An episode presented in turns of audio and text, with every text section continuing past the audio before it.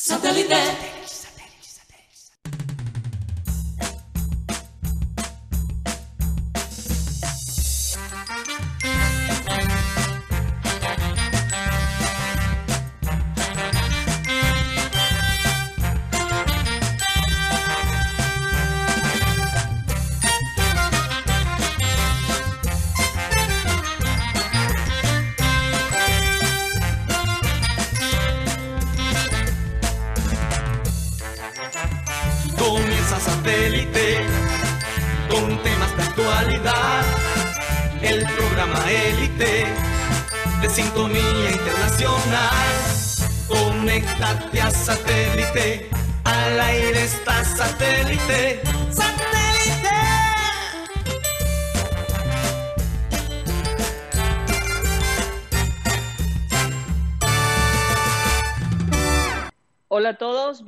Bienvenidos al programa Satélite. Muchas gracias por estar con nosotros el día de hoy. Ya culmina una semana, parece mentira. Hoy es viernes y como dicen por ahí, el cuerpo lo sabe.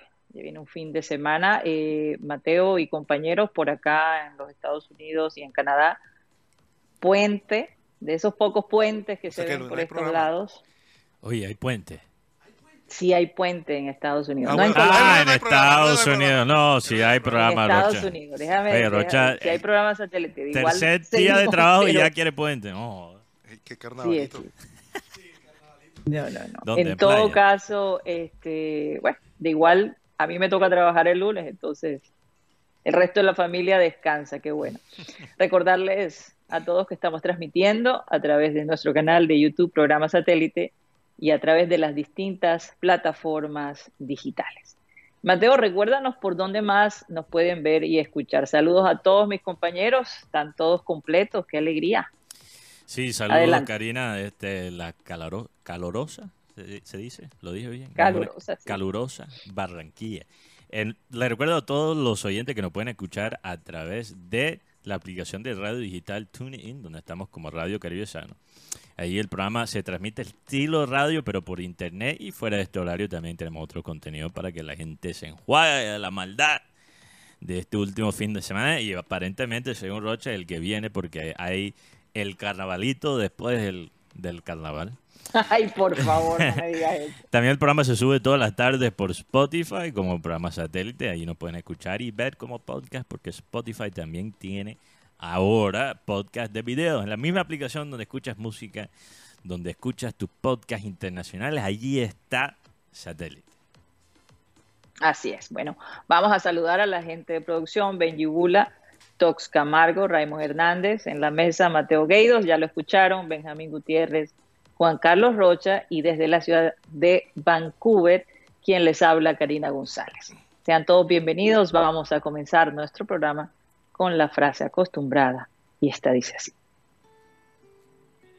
Siempre habrá un amor imposible, un amor no correspondido, un amor a distancia, un amor tóxico, un amor infinito.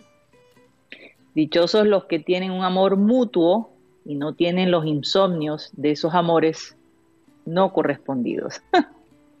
Oigan, y es que hoy es el día del amor imposible. Se celebra el 16 de febrero. Eh, y bueno, yo creo que todos en la vida hemos tenido una situación donde eh, una relación no se ha podido llevar a cabo, ¿no? Que de repente te queda como eh, la sensación de que hubiese pasado si ese amor se hubiese llevado a cabo, ¿no? Eh, ¿Cuál hubiese sido tu vida? Yo imagino, compañeros, que ustedes a lo largo de sus vidas pues tuvieron de esos amores imposibles. Y no vayan a decir que un equipo, esto, lo otro, por favor, eh, vamos a hablar de los verdaderos amores, esos amores, aunque bueno, hay amores hacia los equipos que Mm. superan hasta el amor, eh, digamos, sentimental, ¿no? Y, y torneos. Están a veces por encima, una cosa por encima, o sea, y- y ustedes recuerdan eh, el caso de un papá que básicamente se, que se fue a ver, creo que, eh, no sé si fue la, el, eh, Fue Roma. eh, la- fu- exactamente, y no fue a la graduación de su, de su hija, porque el amor a su equipo era, era lo máximo. Y resulta que perdieron, entonces terminó con el equipo perdido y encima la hija creo que no le perdonó que no asistiera a, su graduación. Imagínense eso. Entonces, pero ustedes han tenido un amor imposible, señores. Que se pueda contar, obviamente. Roger. Yo. Como estás de rojo hoy. El color del amor. Este, un amor imposible. Sí. Arturo Reyes. Ay, Dios mío, lo que pasa es que Arturo me dio papaya hoy, que Dios mío. no sé. El amor Ay. imposible, de pronto, ¿qué, qué podíamos decir? Eh, este, Aquí producción está gritando nombre. no, no, no, amor imposible es, de pronto Amparo Grisales. podría decirse, o, o Sharon Stone. o Sharon Stone, porque, porque los imposibles No, no terrenales, los imposibles terrenales que yo consideré alguna vez imposibles, fueron posibles. Es verdad, es verdad. Saca pecho. O sea, terrenales en mi círculo. Ay, bueno, hay una vaya diferencia. galán. Hay, una diferencia, Rocha, entre amor y actos íntimos. Pero igual, es lo mismo, es un acto de amor. No, porque, no, señor. claro que sí. Porque, tú- porque Hay palmadas que son de odio y algunos de amor y algunas no, de indiferencia. Porque, Palmadas de pasión. precisamente hoy venía hablando Y de con unos pasión. El hoy pasión venía- no hoy- es el amor. Hoy, hoy venía hablando con- precisamente hoy con unos colegas y unas colegas con respecto al amor. Es que de pronto cuando Por uno- corazón. no, no de corazón, sino que la empatía, más que todo. Ok. Eh, porque yo, yo estoy aquí porque hay empatía en el grupo, hay empatía Claro. eh, en la mesa de trabajo, con el equipo de producción. Hombre, no, no, no. hay confianza. A- cada, cada cual hay, hay- hay excepciones. Eh, porque hay mucha gente, no, no, lo digo porque hay mucha gente que, que, que me estaba reclamando que porque yo no me eh, asociaba o no me relacionaba con, con, con esas personas, que por acá, tú con todo el mundo, eres, ¿por qué conmigo no eres así? Porque no me brindan ese grado de, de pronto, hay algo, yo, yo tengo que ver mucho con las energías, Sí. y hay algo que de pronto De acuerdo. hay algo que de pronto en ti es que no me causa confianza. Y yo siento que yo tú puedo hablar contigo una cosa aquí, yo le decía a esta persona, sí, porque yo estaba tan irreverente y más, eh, yo fui con unas gafas oscuras porque no quería que nadie me viera. Pero aún así llamé más la atención. No, en serio, no, No, no, No, no. yo creo que llamas más la atención. que te pones sí. las- pero, pero- pero yo fui con gafas oscuras porque no quería que, ajá, pero todo el mundo decía que las gafas oscuras. Pero entonces yo le decía, es que yo siento que lo- yo lo que estoy hablando aquí, mañana tú lo puedes estar diciendo en otro lado. O sea, no, no hay ese, ese grado de, es. de simpatía, de confianza. Yo pienso que, eh, que ahora Mateo decía, no, pero es que cuando hay una relación íntima, que, que eso no es amor, claro que hay amor, porque tú brindas confianza. No, no, no, yo estaba usando actos íntimos como Por un eso. eufemismo. Como... Sí, pero uno puede, puede tener confianza en alguien y no propiamente amarlo. Eh, Es cierto. Pero la Entonces, pregunta- entonces, Ay, eh, Pero, pero, pero vamos al grano, señor. Pero La bueno. pregunta es supremamente sencilla. Están como los políticos Pero- que le preguntan una cosa y dan tres vueltas fí- alrededor. fí- de Fíjate, la- Karina, solo quiero decir, es muy interesante lo que acaba de decir Rocha, para que los que nos siguen eh, todos los días, los que se sintonicen al ayuno, aunque no haya humo, no haya drama en el equipo, esos oyentes fieles que, que hacen parte de la familia satelital. Puede ser que aquí a veces hay discusiones, que las cosas se pueden poner tensas al aire y tal, pero nosotros hemos durado tanto tiempo juntos con este grupo, con este este núcleo de personas, porque al final y cabo nos aguantamos. Hombre, no, no, no, no. Sí, no, no. señor. Porque hay, hay gente que dice, no, y que Rocha, y que Mateo, y que Guti. Bueno, pocas veces se meten con Karina, la verdad. Entendible. Eh, pero para que la gente sepa eso, o sea, eh, yo creo que el secreto a nuestra consistencia y, y nuestra, ¿cómo se puede decir? decir durabil- durabilidad? Durabilidad, ¿lo estoy diciendo bien? ¿O es una Sí, durabilidad. nuestra durabilidad como grupo se debe a eso de la energía. No, total, total. Y eso eh, de pronto mucha gente no lo sabe, pero nosotros antes de comenzar el programa tenemos un momento espiritual. eh, oramos siempre al, al Creador, del cual todos estamos de acuerdo, eh, precisamente para buscar esa energía, ¿no? Eh, y yo creo que es importante que uno se sienta muy cómodo y comprendido en el lugar de trabajo, ¿no? Y que además se sienta apreciado. Eso, una cosa no puede funcionar sin la otra, es como la mesa coja. Cuando alguno de nosotros falta, nos sentimos raros, ¿no? Porque cada uno aporta a este programa eh, lo que puede aportar de acuerdo a su habilidad, ¿no? En todo caso, ninguno de los tres me contestaron la pregunta del amor. Imposible. Amor imposible. No quieren la soltar prenda, perfecto. Yo, la verdad, a lo La largo de los años, uno sí tiene personas eh, que de repente fueron tus amores imposibles, pero resulta que se volvieron en algún momento realidad. Yo llamo amores imposibles cuando esos amores llegan a tu, a tu puerta y ya no se pueden llevar a cabo. Ok. Es una pre- esa Uh. Como los de pregunta. No, pero- La Rivera. puedo Eso es un verdadero Muchas- amor es- es imposible. que hay porque, muchas definiciones de eh, amor imposible. Se puede prestar Sí. para muchas de- Claro, definiciones. Un amor imposible. Pero después, no, es que lo que pasa es que muchas veces llegó a tu puerta, Ujú. te sentías que era un amor imposible, pero tú haces lo posible para que se vuelva posible y cuando, cuando es posible, cuando, está- cuando, cuando tienes lo posible, sientes que ese me- mejor era cuando era un amor imposible. Te gustaba Es más cuando era imposible. sí le embolatan todo. No, pero, pero es así. Vamos a cambiar. Ey, pero eso, eso es un Oye, fenómeno Rocha, psicológico. Es Pregunta fuera de contexto, pero tú te vas a Santo Tomás para flagel- flagelarte, no. porque yo creo que eres medio masoquista, solo, solo te gusta cuando la cosa es tan difícil cuando ya... ¿Sabes qué? Yo, me, yo pienso en ¿Cómo dice tema. la canción Un amor imposible? ¿No las puedes cantar ahí? Un amor imposible, el más maldito que haya habido. Ah, bueno, ya está ahí. ¿Sabes que hablando de. Joder, una go- me acabo de dar cuenta que la gorra de, Raymond. de Raymond es de Club Ajá. Colombia. Oye, ojo, ¿eso pero- qué?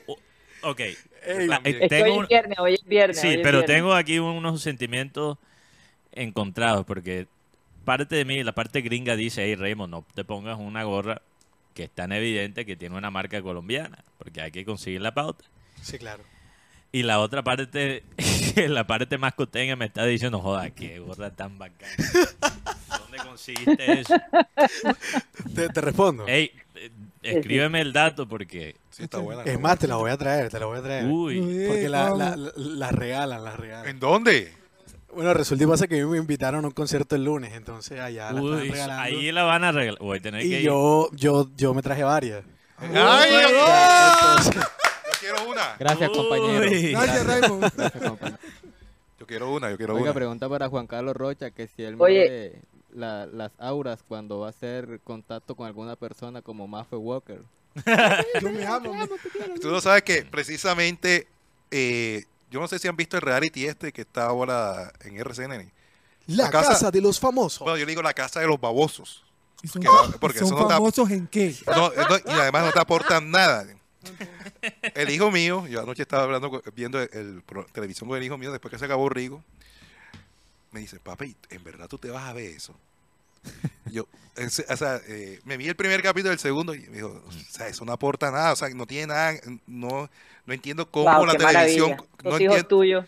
sí, es que no entiendo cómo la televisión colombiana se gasta tanta plata en esas producciones y.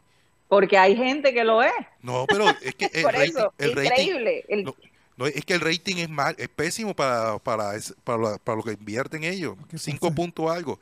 El- el- lo que le está salvando RCN es la novela de Rigo, que, Claro, la- que está en primer lugar y el segundo es La Voz Mira Lo que pasa con ese tema. Pero mira en que- Estados Unidos, mira en Estados Unidos, las Kardashian, el dinero No, no, que han no, hecho. no, pero, No, pero- pero pero- te voy a decir una cosa, Karina. La gente puede decir que las Kardashians, etcétera, etcétera. Yo estoy de acuerdo con muchas críticas. Esto del reality show, de los reality son quizás dañinas culturalmente. Ahí se, se me Pasó. escapó como te- te- te- te- sonido el, en la garganta. el galillo te rasca. Les pido disculpas, tengo la garganta un poco barro, creo que me pegaron la gripa. Em, mira, Ese se quita Yo- con yo- aguardiente. con aguardiente, uy, ¿sabes que me provoque? Lo peor de todo. Yo, yo estoy de acuerdo con las críticas que esto, este boom de los reality y todo ha, sido hasta cierto punto dañina culturalmente y socialmente, especialmente para la gente joven. Pero si uno analiza el, programa de, de las Kardashians, la calidad de producción, y no estoy hablando de las mejores cámaras, pero cómo está editada, cómo está grabado, cómo siguen las, cómo construyen las narrativas usando, sí, las vidas de estas personas, pero acuérdate que detrás de estos realities, si no lo sabían, hay guionistas, hay libretistas que cogen las imágenes, cogen los videos y le crean la narrativa a, a los episodios. Entonces, Pero Eh, Mateo, no, incluso le sugieren con quién salir. Por ejemplo, una de ellas salió con Bad Bunny. Hay una serie de, de yo shows creo que alrededor. sugieren con Eso es verdad, salir. pero la realidad es que esto, estos, eh, el punto de lo que dicen los hijos de Rocha es que estos programas que son un culto a la vanidad, lo único que hace es hacer sentir a las personas eh, que no pueden tener acceso a lo que todas estas mujeres tienen acceso es, eh, digamos, a, eh, es como una bofetada, ¿no? Una bofetada de, eh, de- de lujo, es una bofetada de, de que ellas pueden y tú no puedes.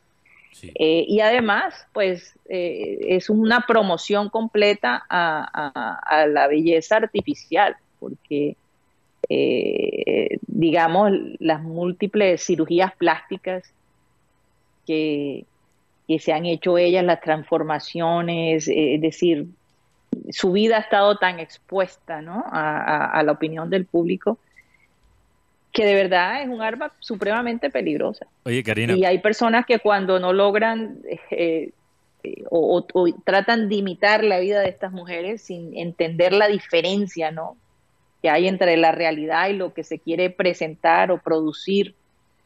Eh, como tú dices, lo que quieren los guionistas realmente impactar, eh, eh, se estrellan contra la pared, Mateo. yo, yo creo que por y- eso y- mucha y gente, mucha gente eh, le interesa más los realities de países como Corea, que sí también tienen personas que no son personas cotidianas lo, que están en los reality, los realities de Corea, pero muestran momentos más sensibles, más íntimos, más parecieran como más Un sinceros, poco más reales. más No tan reales. actuados. No tan actuados. no Sí, tan porque- actuados. porque- Entonces, eh, esto todo es síntoma y, realmente yo creo que si yo quisiera, Karina, podría ser reportero de, de entretenimiento en Colombia porque creo que tengo más fuentes en ese mundo que en el mundo del fútbol incluso. Y te puedo decir con de muy buena eh, de muy buena fuente, no solo uno, varios fuentes, que los que manejan que los que manejan estos canales de televisión en Colombia son unos dinosaurios. Sí, Están total. completamente perdidos en cuanto a visión. Yo, Sí. yo escuché de un caso, no puedo decir quién, ¿ok? una persona importante de la costa, metido en la industria del entretenimiento que no tiene ningún tipo de interés en ser eh, propiamente líder de uno de estos canales, recibió varias reuniones con un canal importante del país y la cantidad de plata que le ofrecieron para intentar hacerle cambiar de opinión porque no tienen ideas. Están perdidos. Los canales en Colombia Perdidos no tienen norte porque no entienden el mercado, no entienden lo que realmente le importa al consumidor promedio. Pero bueno, Oye, pero Mateo, eh, que- para resumir sí. eh, esta parte que tú dijiste. Por ejemplo, el otro día, eh, esto de las cirugías plásticas que yo decía, el otro día me llamó la atención la promoción que tiene un médico de la ciudad en sus redes sociales, mostrando cómo hace las cirugías. Eh, básicamente a veces le agarra la- el trasero a, las pacientes que está eh, tratando y, y- se vende como si, óyeme, una, como, como si fuera, eh, Como si fuera un estuvieras chulo. vendiendo, ¿qué será? Carne o, o- o- o no sé, una cosa que, que realmente me, me pareció grotesca. Y ojo con, con ese tipo de, de- de- de- de personajes que, que en sus redes sociales promocionan de esa manera, de una manera como si se, es como si estuvieran tratando con muñecas de hule, ¿no? Eh, sin, sin ninguna humanidad. ¿no? Cambia de apariencia, cambia de apariencia y claro, engorda el bolsillo de estos personajes. Ojo con, con ese tipo de cosas cuando vayan a tomar la decisión de una cirugía plástica, de verdad infórmense, infórmense y, y- llénense de razones y escojan bien, porque nadie, inclusive los artistas de, de- de Hollywood, por ejemplo, eh, la ex esposa de Elvis Presley, eh, Priscilla Presley, sufrió una transformación en su cara porque creyó en la recomendación de unas amigas de Hollywood que este médico le podía hacer la mejor cirugía y hizo un desastre. y La mujer lleva años tratando de recuperar su rostro. Entonces, esto de las cirugías plásticas hay que tomarlo muy en serio porque hasta las personas con mucho dinero y mucha fama han caído en la trampa. Así que ojo con esos personajes que andan por ahí promoviendo como si fuera cualquier eh, pedazo de carne eh, cómo mejorar tu, tu figura. En fin, vamos a hacer un cambio de, frente Dios, que ha pasado. Gracias Sí. a Dios que para los hombres los feos están como de moda, entonces Eh, Sí, eso es verdad. estamos firmes. Los tres mosqueteros. Me tocó descargar una aplicación ahí para ver si consigo. Pero tú te, tú, Imagínate. tú te consideras feo. No, yo, Yo también. mamo gallo, yo, yo mamo gallo con Yo eso. también. No, Rocha se considera Brad Pitt. Pero, pero es que, por- pero tú sabes que todos nos enfocamos. Tú, tú sabes, aquí un, un pensamiento random antes de entrar eh, a- en los temas que, en que la gente realmente le importa. Eh, es un pensamiento que, que tuve el otro día, porque todos yo creo que sentimos que para el éxito en el amor y, o bueno, si no es amor, por lo menos en tener relaciones íntimas, eh, yo creo que muchos piensan que es un tema de, de condiciones, que tú tienes que llegar a, a cierta condición para poder cumplir con eso. Si yo soy exitoso en mi trabajo, si soy reconocido en mi trabajo, se me van a abrir las puertas. Y otras cosas también. Si soy guapo o guapa, igual. O sea, siempre hay como un, un target. Si hago esto, después será fácil. Y resulta que hay famosos. O si tengo esta cartera, voy a ser feliz. eh, eh, o si tengo estas cosas materiales, esta Gucci. ropa, Exacto. esta ropa, entonces ahí sí me va a ir mejor. Y la verdad es que no es así. La verdad es que no. Yo creo que la única condición es realmente estar seguro en uno mismo. Es la, es la calidad más atractiva en hombre o mu- mujer. Yo creo que nosotros los hombres, a veces las mujeres piensan, joda, ¿qué le ven a esa vieja? Y resulta que ella tiene una energía, Sí, una hora sexy porque Es que, Mateo, confianza. yo creo que lo que nosotros y creemos pasa que igual con ustedes los hombres. esperan de nosotros, no es necesariamente eso, porque eh, yo creo que nosotras, eh, siempre han dicho que las mujeres se arreglan para otras mujeres, Mm. no para los hombres, porque es que hay que ver, por lo menos en la ciudad de Barranquilla, cuando uno va caminando, las mujeres te miran los zapatos, la cartera, los aretes que tienen, una cosa impresionante. Y a veces hacen unas caras como diciendo, para fregarla a ella, ¿qué se creerá? ¿No? Eh, una competencia de verdad. Primera vez que digo esto, pero Sí. es que tú vas al centro comercial y tú tienes es que lidiar de cómo las mujeres a veces te miran de una manera que te quieren, que te pasan como una revista para ver si está, si llenas todas las expectativas que ellas tienen en su cabeza. En cambio, los hombres son más sencillos en ese aspecto. Eso es lo que muchos de ustedes siempre han dicho, ¿no? Eh, pero bueno, no sé, no, no voy a entrar en esos detalles.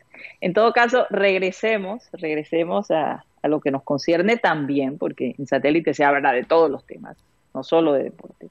Pero hay varios casos. Eh, ¿De qué quieren hablar primero? ¿De Patriotas? ¿Dejamos Patriotas un poco más adelante? Sí, vamos a ¿O tener un hablamos del especial. Junior? No, este, Eh, Hablamos del yo- Junior de que está pasando. yo, pensaría, yo pensaría, yo Alejandro. pensaría de pronto de, de- de seguir hablando de las mujeres porque por ahí me por ahí me comentaron algo en el entrenamiento que eh, ¿Mm? por lo menos, ajá, tú sabes que uno llega y te van comentando cosas. eh, no, pero este es algo íntimo, pero.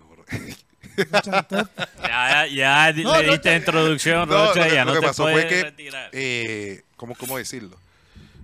Entre colegas, más que todos los jóvenes, eh, hay, hay mujeres, hay mujeres en, en- dentro de Sí. eh, que cubre la información del Junior y, bien lo muy, que y muy decir, y muy atractivas.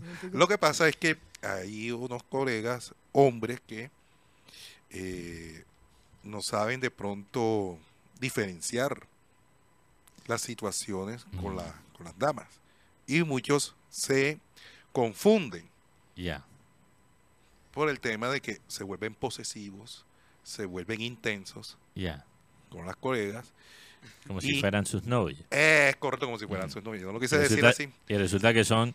Porque tú sabes, Rocha, lo que pasa es que a veces en el trabajo hay la esposa o, o el esposo del trabajo.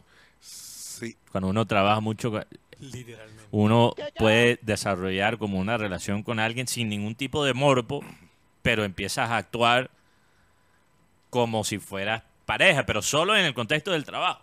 Eso Pues- a veces pasa, no, eso a veces pasa. eh, como tú y Guti. y, y se monta en una patineta que en, en realidad, que en realidad eh, No les concierne. es correcto, no les concierne. O no deberían estar, exactamente. Y- no y- te vistas que no vas, sí, ya. Y, y lo, y lo increíble es que en este medio en que estamos nosotros hoy en día, que todo se sabe, tarde o temprano, que todo se sabe, y más en carnavales, eh, Ah, sí. eh, eh, eh, lo cierto es que eh, hay, hay una molestia, porque un amigo mío, sí, pues sí, porque eres amigo mío, hay que abrir los Y él ojos. sabe que tú estás contando esto en el aire. No, no, no, no, no, pero yo sé que él ve, va a ver el programa después. Mío, pero llega al grano, Rocha. que está- Oye, oye, oye, el- lo que pasa es que el hombre está montado en la patineta con, con esta con esta con esta colega. Entonces ella dice, "¿Pero cómo hago?" Y yo, "¿Y ¿cómo hace? Están las cosas claras, o si no yo lo boleteo al aire. ¿Verdad? Sí. O sea, él piensa que es una relación, pero no lo es. No lo es. No lo es, pero eh, O sea, está más embolatado que el precontrato que tiene el chino con el team. con el Deportivo Independiente de Medellín. Uy, otro tema. Sí, peor eh, del caso es que yo sé de quién está hablando. ¿Cómo dice? Que Raymond sabe de quién estás quién está hablando. Pero es que es que lo que me causó risa es Mm, Es que hoy fui a saludar a, a esta colega y, el- y yo sentí la, la mala vibra de, de parte de mí. Mirada así, De- de- que, oye, matadora. acá, pero si yo apenas estoy apareciendo en el ámbito del entrenamiento, que lleva años que no aparecía por el Junior, porque hace rato, que por cierto, yo hablo de Arturo Reyes, desde el año pasado no hablaba en rueda de prensa, previo a un partido. Fue mentira. Sí. Claro, sí. Sí, bueno, este diciembre. para rueda de prensa no como tal, pero sí, Pero en, en pero- el entrenamiento. Sí, Eh, Rueda de prensa de partido, sí. no, pero y en también habló en la, en la, super, la Superliga, también habló. Entonces, Sí, pero sí, que no, pero, niño. pero ajá, Rocha, termina el, el cuento, Dios mío. Sí, vamos a hablar de otro. Medio Esto programa. se está volviendo, esto se está volviendo red, La red satelital. la red del, ¿sí ámbito no? deportivo de Barranquilla. Pero lo que pasa es que, es que Mira, es... yo sé, yo sé que, ay, perdóname, pero es que hay que abrir los ojos. Pues,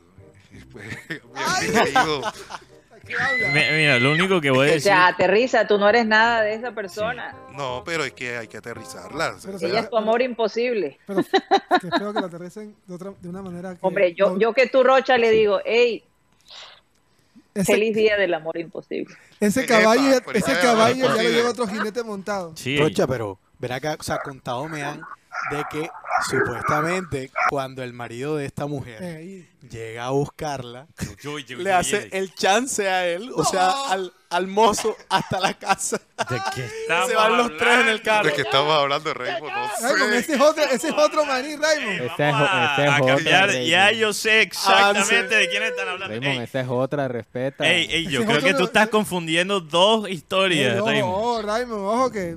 Oye, esta cosa, Raymond, tengo que hablar. Ey, ey, ey, bueno, vamos a dejar esto de fuera micrófono, por favor. Por favor, por favor. Porque por favor. tu culpa a- después, a- Rocha, A, lo- relajarnos. yo, yo creo que cuando yo entro a la zona de prensa, ya la gente me tiene como medio media rabia por, por la cara de gringo que tengo y, y ya me estás metiendo en más problemas, Rocha, yo- hablando de este eh, tema. al no, aire, por respira favor. profundo. Ayer, ayer Avance. hablando un poquito de, de casos muy particulares, ustedes recuerdan que ayer hablamos de que Costa de Marfil ganó, la- ganó el título de, la- de- de África. Sí. Sí. El equipo de donde él, mili- un jugador de Costa de Marfil milita, juega contra el Barcelona mañana. Mm. Le preguntaron el técnico por un jugador, Jonathan Bamba. ¿Qué le, pre- le preguntaron? Suena como cantante de salsa. Lo vas a tener en cuenta. No sé en qué estado está. No sabemos cuánto trago bebió. Lo cierto es que no ha llegado el jugador. Imagínate. Así que ni el mismo Esto es en técnico. Europa League. No, No, esto es por, ya, Copa África no hay. por, li- Ah, liga. por España. Sí, por la Liga Española. Ah, Wow, acabo por estar celebrando. Bamba. la- Claro, la- porque mira, ah, bueno, la Copa joda, Africana. lo que, o sea, la gente tiene que entender que Puede ser que a nosotros aquí en Colombia o allá en Europa, la Copa, la Copa África sí es interesante por los goles, porque hay ciertos jugadores que podemos reconocer. Pero la Copa África para los africanos es una locura. Eh, hasta cierto punto es más importante que el Mundial. Claro, Mira, mira que el, Claro. el legado, el legado de, de Salah, Salah es el mejor, el mejor jugador de la historia de Egipto. De Egipto. ¿Ok? Allá no lo aman tanto porque no ha podido ganar la Copa Africana con Egipto. No importa que, que Salah, pobrecito, tiene unos compañeros que realmente, porque antes, Egipto, antes los equipos de Egipto eran, eran muy buenos, eran muy sólidos. Había talento, o sea, fuerte. La liga de Egipto era fuerte. Y teníamos ese- Oye, a Salah, en- ahora mismo en Egipto, no es tan querido como tal. O sea, lo que le está pasando a Salah en estos momentos es lo que le pasó a Messi en algún momento con, con Argentina. Pero multiplícalo. Hasta que no cumpla el sueño, ¿no? Sí. Oigan, eh, Sí. pero volvamos a lo de la al, al- al- Lo de- del de- entrenamiento del sí, Junior del esta Junior. mañana. Eh, eh, ¿Qué dijo Arturo Reyes? Arturo Reyes, eh, lo que pasa es que quiero mostrar unas imágenes, no sé si el profesor ya lo tiene lista. Hoy cuando llegué, 8 y 15 de la mañana, 8 y 20, llegué un poquito tarde, encontré a los titulares ahí achantados, sentados, ahí.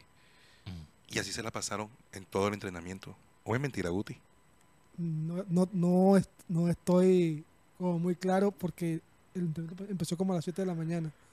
Y O sea, el- ellos- tú estabas ahí desde las 7. no, yo, yo, yo llegué a las 8 porque sí, pero, Qué la, belleza. pero la informa no es que le, No, para- mentira. te-. Ey, les cuento algo. No es fácil llegar a las 7. No, yo, yo- sé, yo Pero sé. no interrumpan, Les cuento caramba. algo. Mm. Cuando nosotros llegamos a entrenamiento, porque nos dejaron entrar como a las 8 y, 10 8 y 5, porque supuestamente la rueda de prensa empezaba a las 8 de la mañana, Mm. después de entrenar. Cuando tú ves ese video, tú dices, así se pone uno cuando está jugando después de la gaseosa. Pero yo estuve averiguando eh, Pero los ¿Cómo- que sí estaban. con mi fuente. Ah, con tu- Sí, porque tú sabes que uno maneja, eh, me da que yo, son ideas mías, o de pronto, ajá, o el grupo principal no hizo nada hoy. ¿Por, por qué dices eso?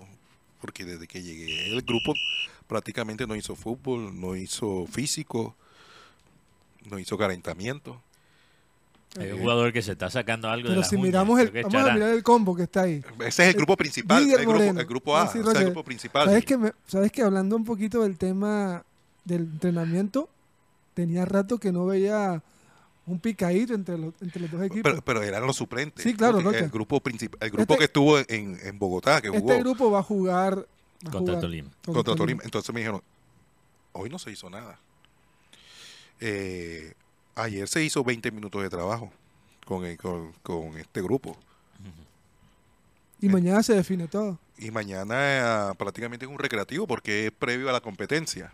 Ya prácticamente el equipo va a ser el mismo que viene jugando el, grupo principal. O sea, todos saben cuál va a ser. Mere, Pacheco, Olivera, Rafa Pérez, eh, Fuente, Didier con Cantillo, Enamorado, Caicedo, Chará y Vaca.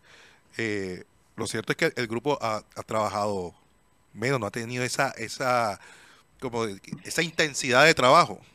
Y aparte tuvieron lunes y martes libres, este grupo principal. Rocha, una cosa que creo que es interesante aquí, porque de nuevo, siempre vale la pena hacer esta clarificación. Yo no soy experto en el Aclaración, sí. Sí, sí, esta, perdón, estaba pensando en inglés. Esta aclaración, ¿ok? Yo no soy entrenador, no, o sea, claramente, o sea, ¿ok? No soy un atleta profesional.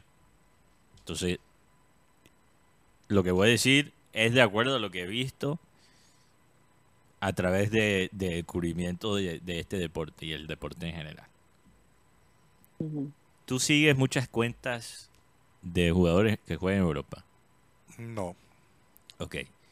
Si tú sigues muchas cuentas, te vas a dar cuenta que periódicamente los jugadores tienen unos días donde, entre semanas, donde van de vacación. ¿Te has dado cuenta de eso?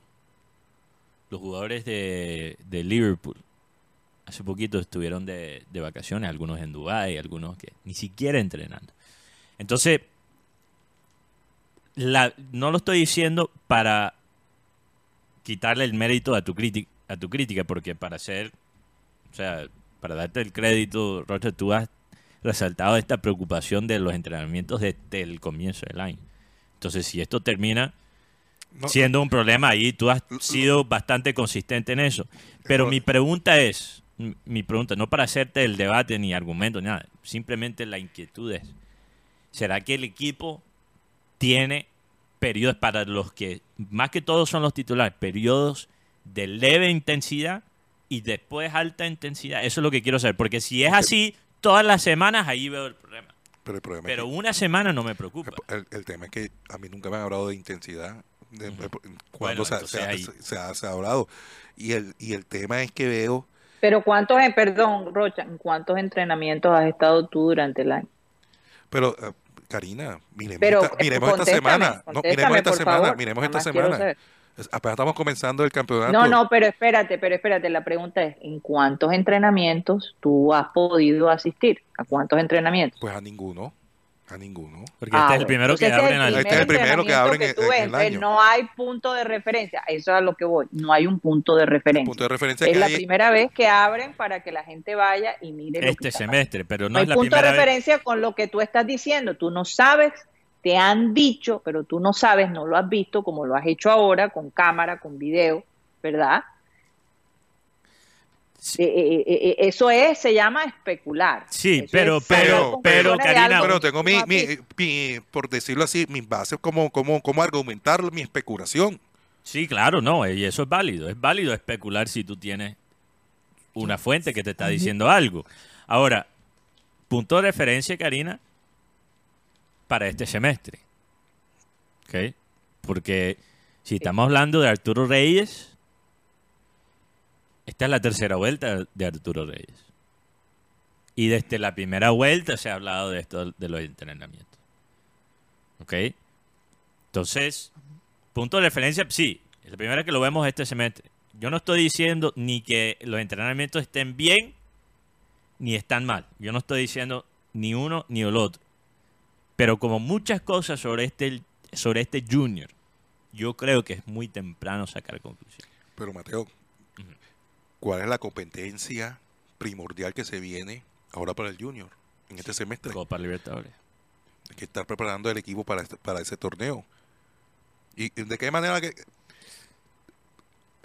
hoy Arturo Reyes en rueda de prensa dio por lo menos la explicación que por qué no utilizó el equipo base o el equipo A, como muchos, muchos lo han llamado, frente a Fortaleza el pasado domingo, y esto fue lo que respondió a los diferentes colegas hoy en rueda de prensa. Nosotros en la planificación que tuvimos para, para el juego contra Fortaleza veníamos de haber jugado el primero contra Medellín, el 4 contra Alianza y el 8 contra Pasto.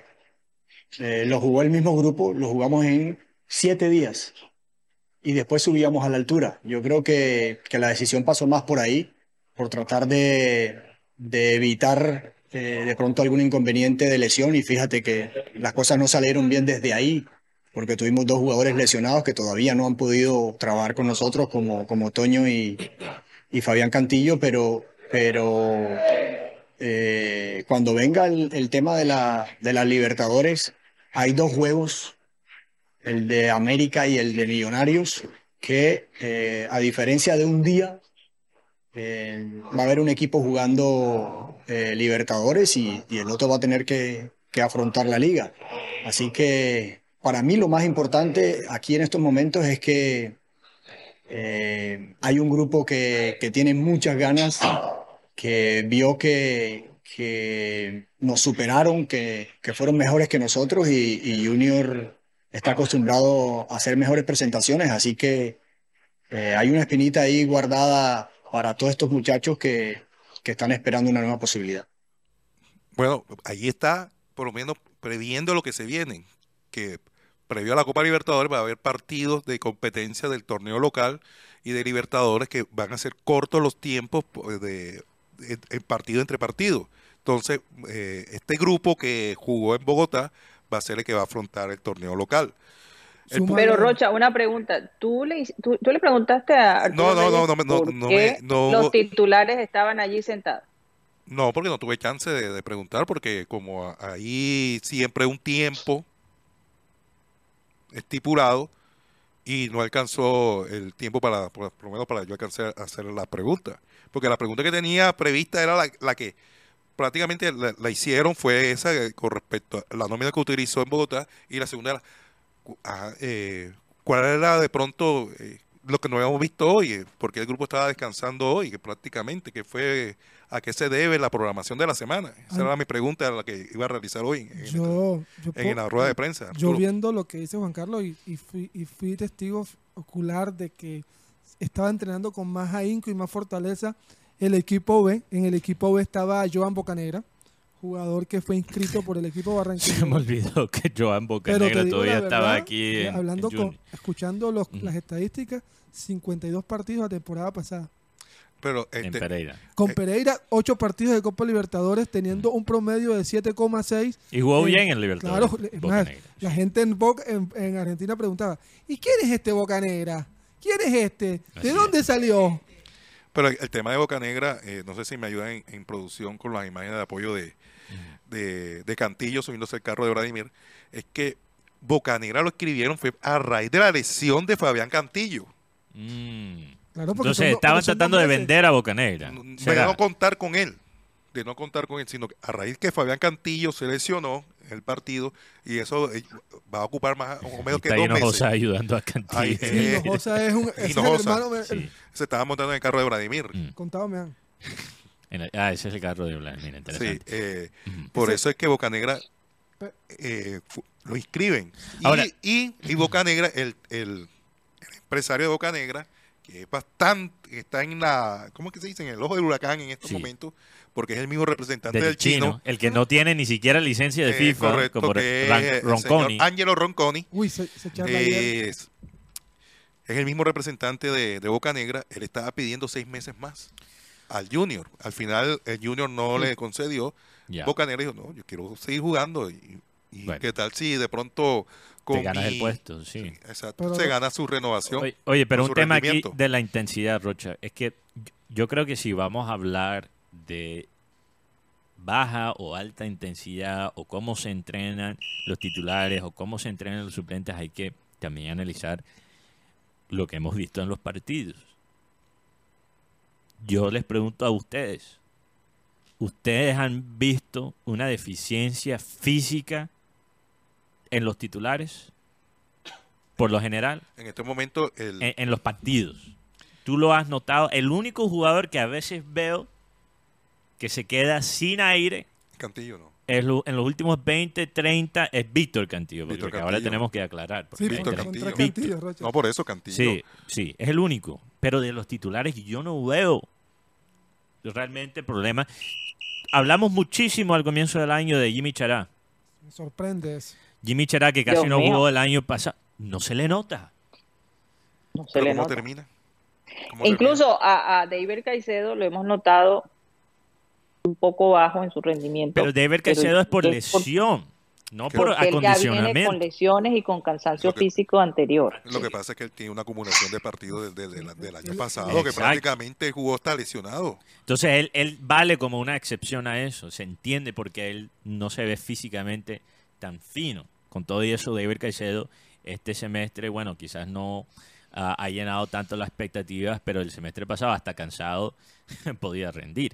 Pero estamos en un contexto distinto. Eh, entonces, yo entiendo cuál es tu preocupación, Rocha, porque yo sé que el argumento que estás tratando de plantear hasta cierto punto es que una falta de preparación física ahora nos puede costar luego contra Copa Libertadores, Contra los equipos argentinos. contra los equipos argentinos y, y los brasileños.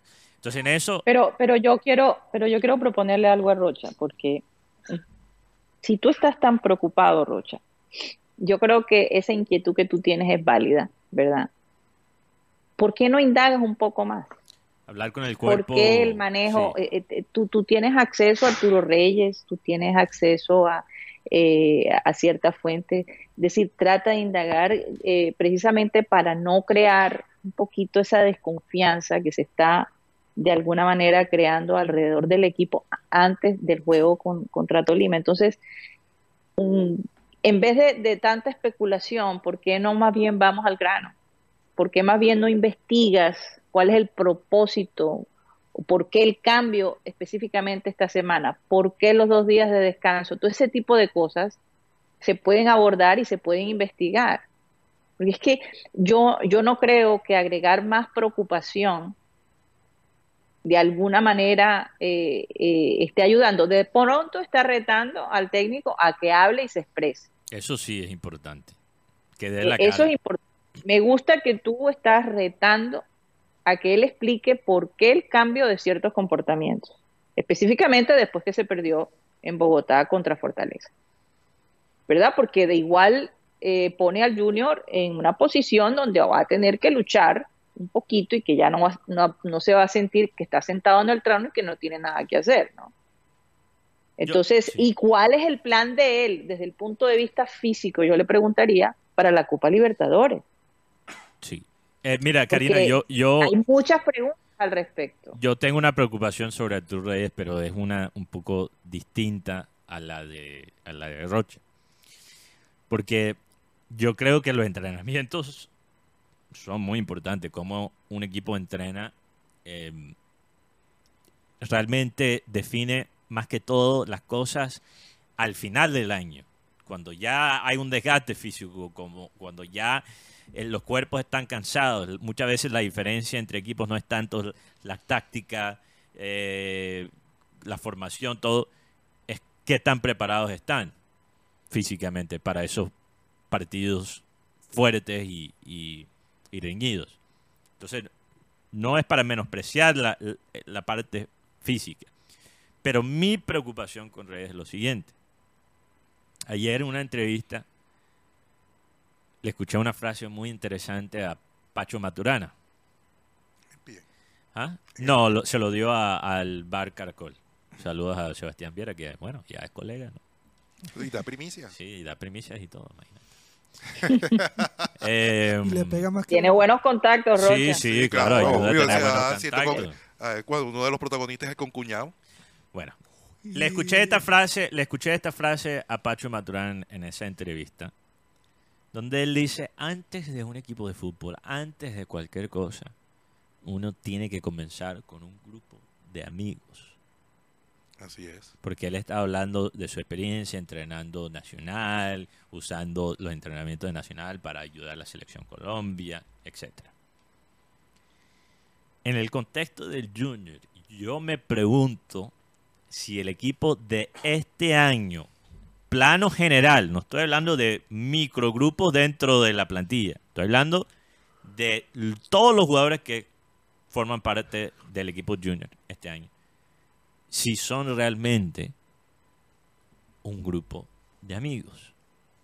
Porque el semestre pasado lo fueron.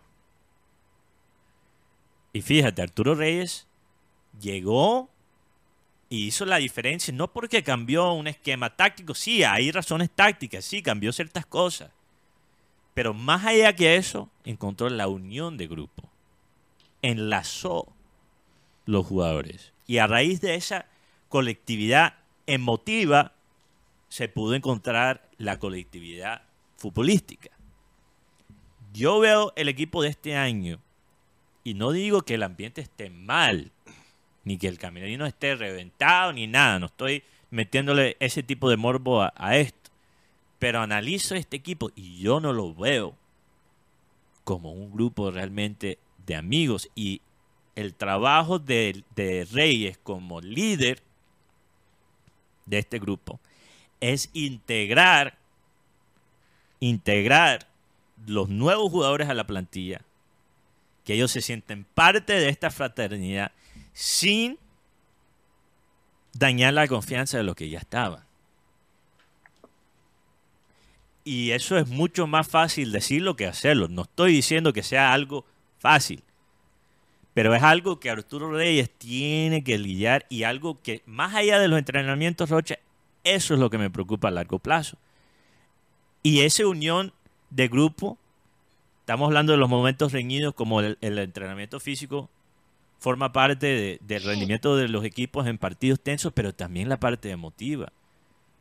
Que, que Mateo, cada, que jugador, que- Karina, que cada jugador sea el más suplente o el más titular, esté dispuesto a sacrificar para el que tenga al lado. Yo, ese liderazgo en la parte emotiva, este semestre, a pesar de los buenos resultados, no lo estoy viendo tanto. Pero es que, por ejemplo, con el permiso de Karina, yo siento que después de ver esta- estas imágenes que Juan Carlos Rocha nos, nos mostró, yo veo, una- yo, yo veo grupo, Mateo, yo veo una hermandad de grupo y de pronto, como decía, hacían una comparación entre la BBC y la MCN. Cristiano Ronaldo, Bale y Benzema, No. y Messi, Neymar y Suárez. Mientras tú en la MCN veías un grupo de, ami- de amigos que salían para todos lados, que la pasaban bien, que rumbeaban juntos, que Neymar, Neymar no podía, si iba para algún lado, Messi sabía, Luis Suárez sabía, y se dio resultado. La, B- la, BBC, la BBC, BBC. Benzema, Bale y Cristiano, no eran tan así. Porque no podemos decir que, Mes- que Cristiano andaba abrazado con Benzema o andaba abrazado con, con Gareth Bale. Pero las dos funcionaban. Entonces, bueno, es que lo que pasa es que hay, hay química laboral y química de amistad. Y no son iguales. Uno se puede llevar muy bien dentro del ámbito laboral, pero no significa que van a ser los grandes amigos por fuera. y lo de- más, lo más importante en este contexto, y en lo que estoy hablando, Guti, es la parte laboral. Yo sé que en este grupo hay personas que son los grandes amigos, que se llevan muchísimo bien y han ganado y pasado por cosas muy interesantes juntas también en la parte laboral. Pero, Mateo, ¿cuándo has visto hay un- algo- un- sí. perdón, Karina, una frase más. ¿Cuándo has visto este semestre la misma resiliencia que vimos el semestre pasado? La misma capacidad de remontar, porque este Junior le va bien cuando empieza bien. Pero en los pocos momentos de adversidad que hemos visto se mete, y es muy pronto para sacar una conclusión, pero en los pocos momentos de adversidad no he visto esa personalidad, lo que vimos el semestre pasado después de la llegada de Arturo Reyes. Yo lo que quería decir, Mateo y compañeros y oyentes, es que mm, yo noto que de todos modos a Arturo Reyes le toca eh, enfrentar un pasado. eh, cuando la gente pierde un poco la confianza, eh, es difícil recuperarla. Y la gente siempre va a regresar al pasado para ver sus errores y decir, va a cometer lo mismo, va a hacer lo mismo. Eso lo va a perseguir por, por un tiempo hasta que demuestre lo contrario, ¿no? Eh, que es normal de los seres humanos, ¿no? Cuando alguien te, cuando alguien comete errores en el pasado, tú siempre vas a tener esa desconfianza. Hay algo allí que te va a llevar por una situación, un parecido a una situación, te va a llevar a la misma situación del pasado y vas a decir, ya empezamos mal, ¿verdad? Entonces a él le toca lidiar un poco, un poco con eso. Y respecto a lo que tú dices de esa resiliencia, hombre, yo creo que el equipo pasado no tenía otra opción que ser resiliente versus el equipo de ahora. El equipo de ahora es un equipo muy bien protegido en el sentido de que hay muchas opciones. Los otros jugadores les tocaba dar su todo o todo.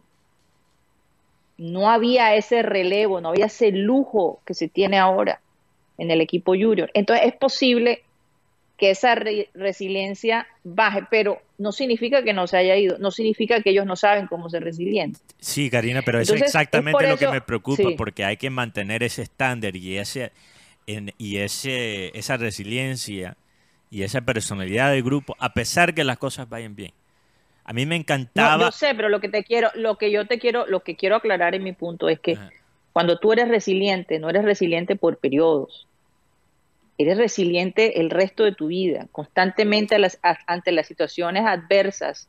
Tú vas a poder sobresalir porque es, es un camino que ya has llevado. No, Está no, grabado. Yo, creo que todos tenemos periodos donde podemos ser muy resilientes y donde también podemos ser muy débiles. Una Sí, persona pero tarde o temprano, tarde o temprano ese, ese espíritu de lucha te sale. puede ser, Entonces, yo te digo, si tú has visto que el equipo ha bajado un poco, es porque se siente cómodo.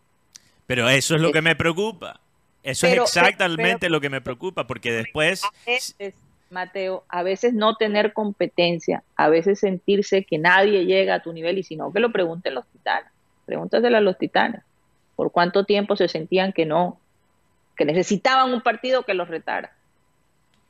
No, pero, pero Karina, es que me acabas de dar el ejemplo donde- perfecto. donde- Me acaba de dar el ejemplo perfecto de lo que estoy hablando, porque Titanes podía estar ganando por 40 puntos y Tomás Díaz le estaba hablando a los jugadores en el básquet, haciendo una comparación con el básquet aquí colombiano.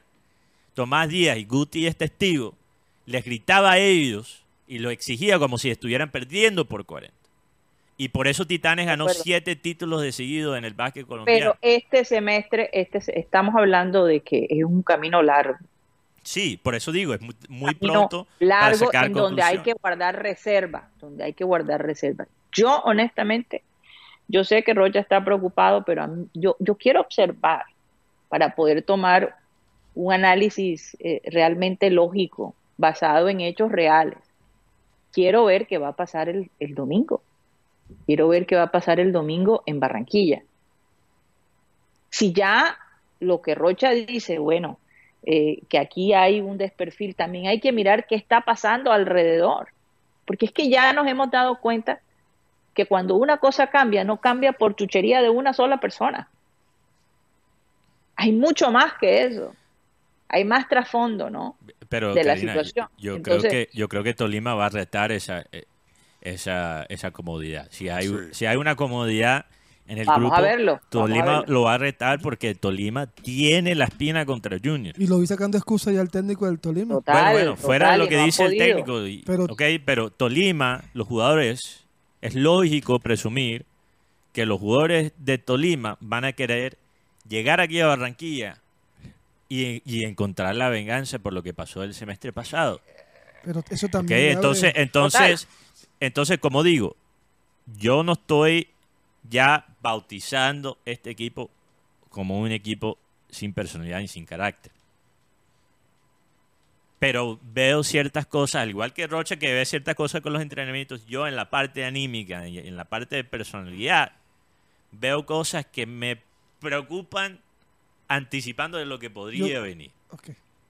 Pero si ellos muestran otra cara eh, el domingo, mis preocupaciones se fuman. Porque eso es, yo creo que el partido del domingo Pero va a ser entonces vamos a hacer algo, Mateo. Vamos, vamos, vamos a, a retar a Arturo Reyes a que comunique un poco más qué está pasando, aunque muchas veces tú no comunicar lo que tú tienes detrás, porque eso es abrir, tener un- ser un libro abierto para todos los equipos que te van a enfrentar, ¿no? Me imagino que él guarda cierto celo, hay cosas que él no puede compartir con la prensa, que se lo tiene que guardar. Pero si en la, la conclusión es que estamos viendo como en la carrera de la tortuga y, y la liebre, que la liebre se sentía muy, muy viva, muy rápida, ¿no? Y se, se sentó a descansar porque sabía que la tortuga se iba a demorar más. El reto es, ojalá que ese no sea el caso.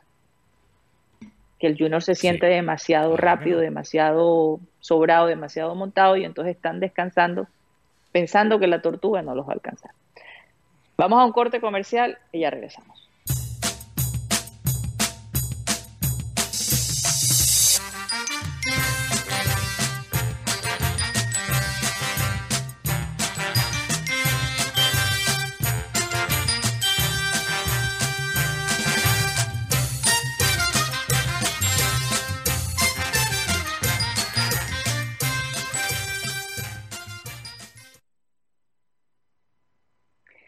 Esto es programa satélite que se transmite desde la ciudad de Barranquilla, Colombia, South America, la capital deportiva de nuestro país.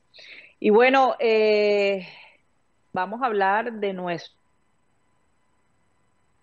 Creo que perdimos a Karina, quedó congelada.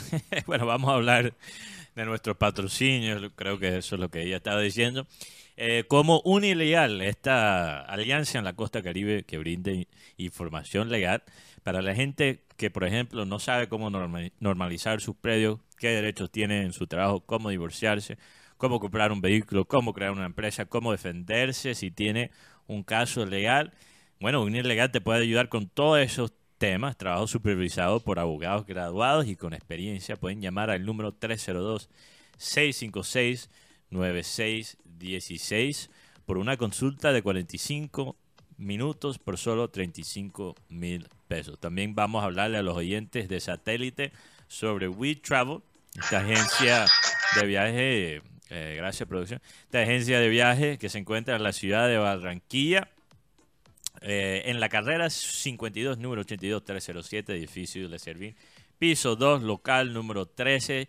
Y si no te encuentras en la ciudad de Barranquilla, bueno, puedes visitar a WeTravel a través de su sitio web WeTravelColombia.com o chatear con ellos por WhatsApp a través del número 304-434-8961 WeTravel, tu agencia de viaje amiga que te da toda la información necesaria para que correr el riesgo en tu próximo eh, viaje, sea de vacaciones, sea por razones laborales, porque no tienes la información.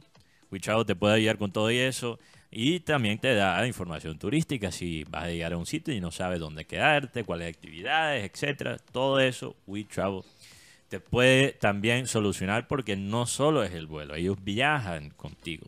Eh, bueno, metafóricamente, no están en la silla contigo, pero están ahí siempre atentos a sus clientes. Vamos a mostrarle a los oyentes de satélite el código QR para hablar de una eh, con un asesor de WeTravel. Rocha, por favor, ¿quiénes son los teleradio oyentes de satélite? Mateo, mientras que... Mateo, Mateo, Mateo. Sí, sí. Antes de que antes de que Rocha salude a Hay un cumpleaños hoy. Sí, sí, quiero felicitar a nuestro querido tío Álvaro Soto, Claro. que cumple años, un personaje muy especial para la familia. Desearle, desearle el mejor día. Sé que tiene unos planes muy interesantes para celebrar su cumpleaños. Que Dios te bendiga, querido tío, desde Vancouver.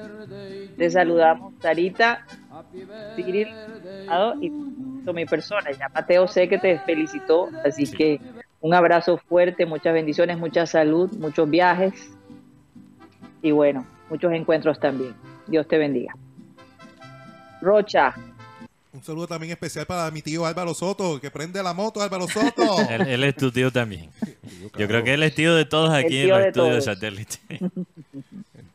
El Así que- es. Que, le gusta bastante. bueno, adelante, costeño. vamos a saludar. Bienvenido Francisco Arias, que está, Bueno, ya lo ah, veo en el pan. perdón Karina, porque entraste, eh, obviamente te perdimos un segundo.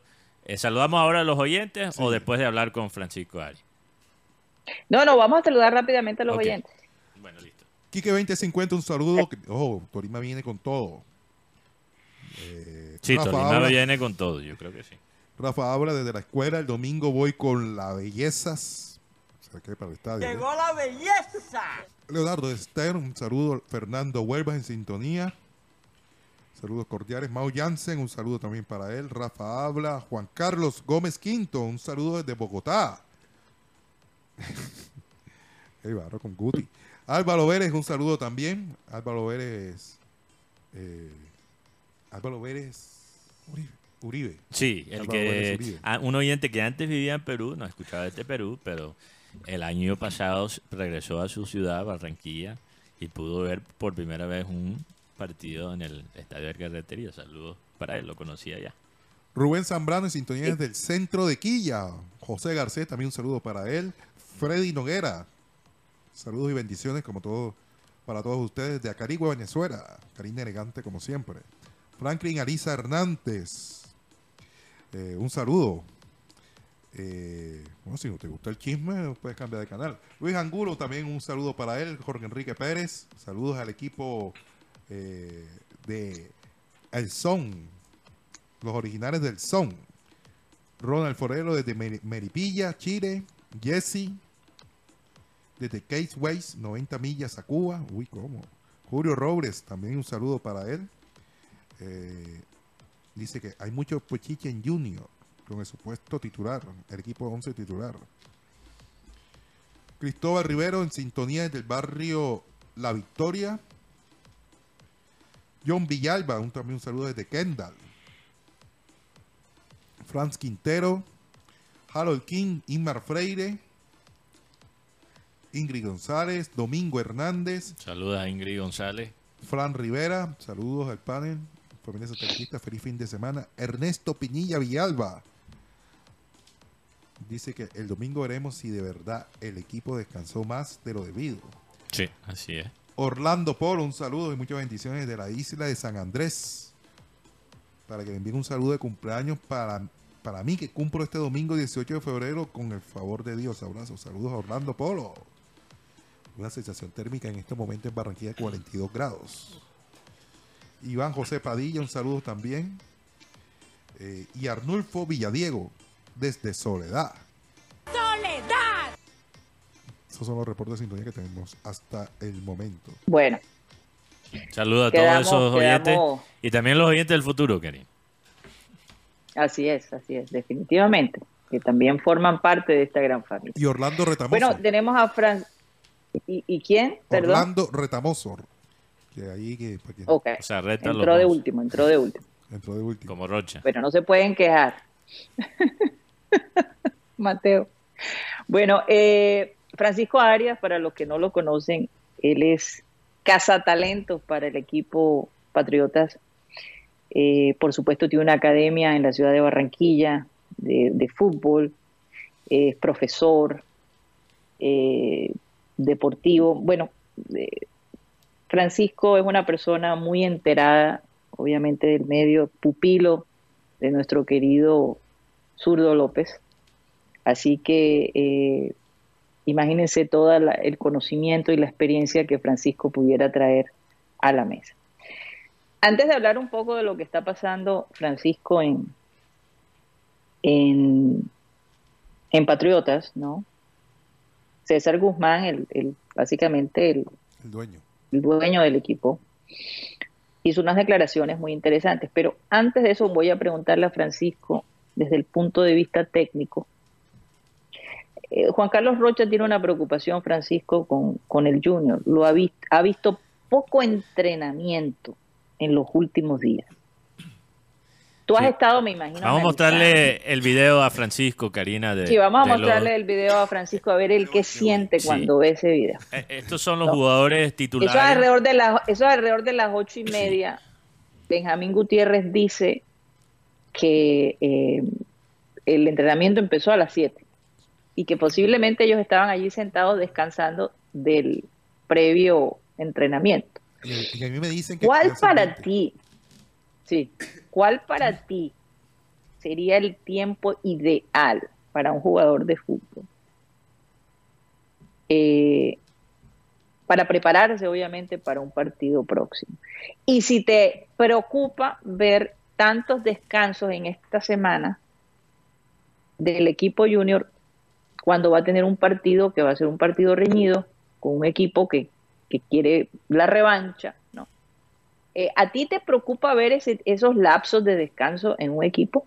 Eh, eh, Karina, yo le agrego algo. Es que el equipo titular Ajá. no viajó a, a Bogotá. a for- para Fortaleza. Bueno, a- sí, Para Fortaleza. Eh, Eh, eh, los cor- que vimos allí son los titulares. los titulares. Pero ese Ahí equipo. están todos eh, los titulares, Ese equipo en la mañana del domingo, el día de, de la competencia, realizó fútbol. Ellos siempre hacen fútbol que para nivelar las cargas. Sí. Descansaron adicionalmente lunes y martes de carnaval. Volvieron el miércoles. Hoy es viernes. Y hoy fue, hoy que tuvimos la oportunidad de, de entrar al entrenamiento, por lo menos desde las 8 de la mañana, porque si entraron supuestamente, como dice Guti, a las 7 de la mañana a entrenar, desde las 8 hasta las 9, hasta que estuvimos ahí en el presenciando el entrenamiento, este grupo estuvo ahí Pero- eh, De las descansando. 8 hasta las... Descansando porque el otro Bueno, tú llegaste grupo- a las 8 y 30. tú no, pero independientemente yo le pregunté a, lo- a los demás compañeros, por lo menos a Guti, el grupo principal siempre estuvo eh, sentado bajo, bajo la sombra. 30. de la- Sentados allí. Pero, eh, Pero, ¿cuál es tu impresión alrededor de toda esta información? buena tarde para todos los, los, los- nuestros oyentes. Sí, satelitita. Ah, no puedo hablar. satel- Satelitista. Satelitistas. Eso. Para toda la audiencia y para todos ustedes. Acá, eh, tú, eres, tú eres licenciado. Tú, o sea, tú puedes dirigir a las tiburonas porque el técnico actualmente no puede dirigir a tiburonas. las tiburonas Total, total. Bueno, bueno, una cosa a la vez, Rocha, una cosa a la vez. atención el banner ahora, ¿eh? Vas a acaparar todo, loco. Este señor es técnico, este señor es técnico, el que tenemos aquí, él sabe lo que está diciendo. Eh, estoy muy contento de, estar nuevamente acá porque Feliz año. sí, pero este, este es este es un santuario del fútbol. El que quiera, digamos, estar más cerca de la realidad de lo que realmente es el fútbol detrás de bambalinas, este es el, este es el espacio y este es el programa. Bueno, eh, me llama la atención que un equipo que inicia la unidad o sesión de entrenamientos a, la, a las 7 de la mañana, ya a las 8 esté en pausa con, eh, con el aporte que hace Rocha de un descanso lunes y martes. Mm, Creería yo, no, no, no conozco qué tan fuerte fue la, pretemporada, tampoco según lo que vi y he escuchado, no fue una pretemporada de choque, fue una pretemporada de, de nivelación de cargas, no de fondo, no entiendo cuál es el método que, eh, que están utilizando actualmente, si es periodización táctica, no sé si están trabajando sobre eh, eh, métodos estructurados, eh, si hacen métodos globales, mix, no sé.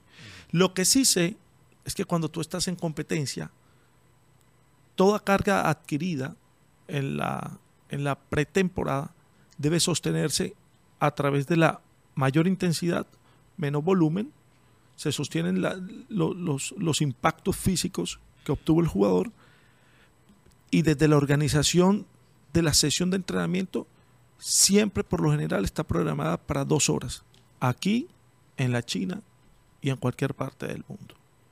Está programada para dos horas. La plantilla de Junior es de cuántos jugadores? 35 más o menos? 33. Actualmente hay 33 jugadores. 33 jugadores. No sé cómo terminan la sesión de entrenamiento, si lo terminan con fútbol, si la terminan con son ruedas de pase y ¿Cómo hacen lo terminaron hoy? Con, fútbol, Con en espacio reducido. en espacio reducido. Entonces, por lo menos el grupo alterno. entonces tampoco sé cuál es el mensaje final que envía eh, con el respeto que se merece el, el profe Arturo Reyes, no sé cuál es el, el mensaje que envía el profe Reyes al momento de en la sesión de entrenamiento dividir Los grupos. el grupo como tal, Claro. porque entonces hay una preferencia, el mensaje que yo recibo es, hay una preferencia por este grupo dándote a entender que este es el A y este es el B, Sí. este es el rezagado. Y yo creo que, y estoy completamente seguro, no creo, estoy completamente seguro que toda sesión de entrenamiento está dada es para integrar al equipo, compensar, eh, digamos, compensar eh, los errores cometidos en el partido contra Fortaleza, que por ahí se hablaba de que era un equipo B, etcétera, pero para mí todo el jugador que está en Junior es A, porque el- para eso te pagan un buen dinero, para eso te... No, y, y sabiendo el contexto de Sí. este año, donde se van a competir en varios, varios frentes, especialmente teniendo en cuenta que este año es año de Copa América, donde literalmente van a tener partidos de Liga y Copa Libertadores dentro de tres días, Sí. donde sí, ok, es verdad lo que dices, Francisco, en el sentido que todos son equipo A, pero el Junior sí, en algunos momen- momentos por temas de logística, va a tener un equipo A y un equipo B, uno que se va a quedar en, Ba- en Barranquilla y uno que va a viajar. Por supuesto. Ahora, me parece mucho más interesante, más allá de lo que hemos hablado con Rocha, porque incluso Rocha en otras vueltas de Arturo Reyes ha hablado del equipo eh, entrenar menos horas que con otros técnicos, etcétera. Más allá de realmente el trabajo físico que se está realizando, me parece muchísimo más relevante el punto que acabas de traer. ¿Cuál es el impacto psicológico cuál es el impacto psicológico, porque en un Mm. semestre donde hasta ahora hemos visto el Junior liderar el torneo, el los puntos negros realmente han sido cuando han entrado, entre comillas, el equipo B. Porque los titulares, por lo general, han jugado relativamente bien y han conseguido los resultados en liga. Sí, se perdió una Superliga, pero hablando en liga, o sea, no hay tanto que, que criticar. Detalles que sí, que pueden ser mejores siempre, pero han por lo menos dado la talla, Sí. con espacio para mejorar. Pero ese manejo del equipo B que no fue un problema para Arturo Reyes el semestre pasado porque solo se tenía que enfocar en, en liga, yo creo que va a ser la vida o la muerte de, de él. Va a ser la continuidad o el machete que le corta la cabeza, la cabeza este año. Y ahí es lo que estaba diciendo en la primera hora. Eso es lo que me preocupa mucho más que el, el qué tan rigurosamente se está entrenando, porque los entrenamientos son importantes, Francisco, Muy importante. pero al mismo tiempo no lo definen todo, porque el equipo de Bolívar era entrenado mejor Sí, y no dio los resultados sí, y no jugó bien. sí. Pero entonces la pregunta para Francisco es, ¿te preocupa esta estrategia o es que tenemos que esperar que Si básicamente... tuvieras en la posición de Arturo, Reyes, Rey- sí, si estuviera en la posición de él, pero también me hace pensar, Mateo, con lo que tú dices, que Arturo Reyes ya tiene el grupo que va a jugar en Libertadores y el grupo que va a jugar en la Liga. sí. Y que a lo mejor vamos a tener que ver el grupo B jugar en la Liga y el grupo A jugar en Libertadores. Pero eso es lo que preocupa No porque se no les juega olvide. bien el, el No se les olvide, sí, pero de todos modos, no se les olvide que el reto este año es ganar un título internacional. Eso es una de las grandes metas, por encima de volver a ganar la liga este semestre. Yo, yo personalmente, Entonces, no, no sé, no sé, ¿cuál es tu sentir con esto? yo, yo personalmente, eh, si tú analizas el video, lo que vi ahora, vi unos chicos sentados hasta en silla, me parece que había un- Sí. unos chicos en silla, otros tirados en la grama. Ahí están ahí, relajados. Sí, Cero estrés. el, Jimmy Chará se está sacando algo de las uñas. nosotros, nosotros no, el- el- no debemos buscar la, la- la cura sin antes entender cuál es el origen de la enfermedad. Exactamente. Y el origen de nuestra enfermedad es que somos a veces muy, muy, muy, muy, muy lapsos, muy, muy, muy, muy laxos, muy flexibles. No significa que hay que ser dictatoriales, no, no. Un buen padre, un buen padre exige. El buen padre sabe dónde, cómo y cuándo exigir. En la cancha desde las divisiones inferiores, una regla natural es que en la cancha no se duerme, es un santuario. La cancha es un santuario y se respeta y se tiene que estar trabajando.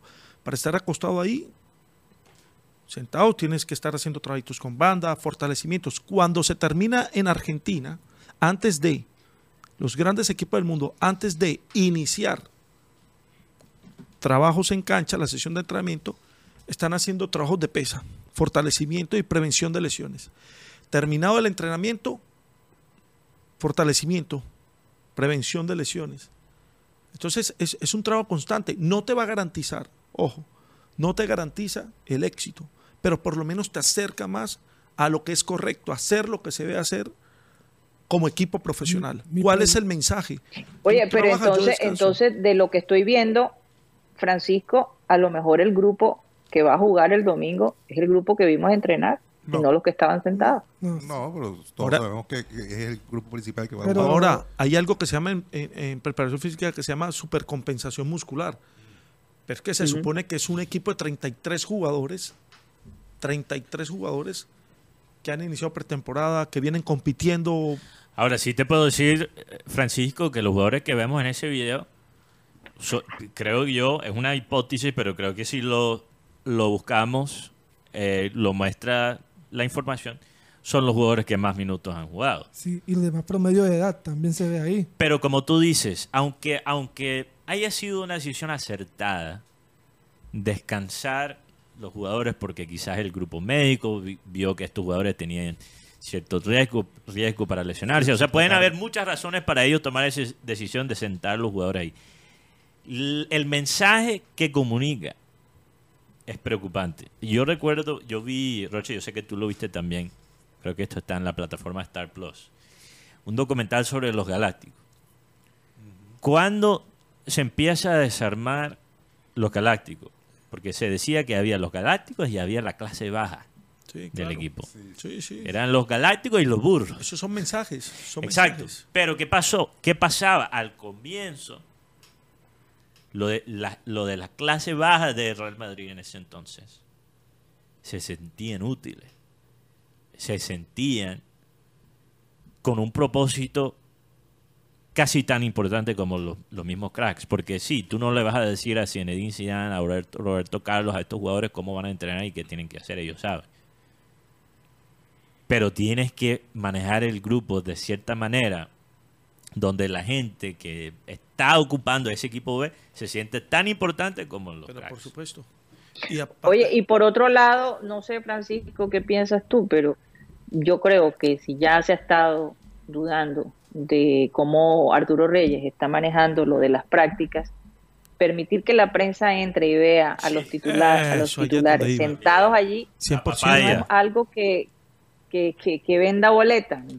Pero es algo que crea desconfianza. Entonces yo digo, ¿por qué no tienen a veces en cuenta los técnicos eso y, y- y dan, como decimos allá en Barranquilla, papaya o pie, para que la gente empiece a decir, oye, ¿qué hacen estos titulares sentados ahí como señoras de, de tú sabes, Tú- que se sientan sabes, en las terrazas de, Karina, su- de sus casas a, a coger fresco? Las, las cámaras, las cámaras digitales. No, no, no, no, no da confianza. Entonces yo digo, ¿por qué crean la polémica? ¿Por qué no se maneja mejor eso? ¿Por qué crear este tipo de especulaciones? Pero si, ¿cuál Es especulación? decir, Si esto no va a viendo. ayudar a la confianza que, que- Yo- que todavía Reyes está ganando. Yo puedo hacer una Eh, pregunta yo- yo cuando sobre llegué- el tema, Rocha.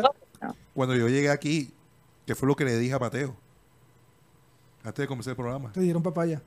Dieron papaya. Pues yo puedo hacer una pregunta sobre este tema porque ayer hablaba Rocha y de Karina, todos hemos argu- argumentado. ¿Toda esta controversia se acaba si Junior le mete un baile a Tolima y juega físicamente que se ve que corre más que Tolima? Pregunto yo.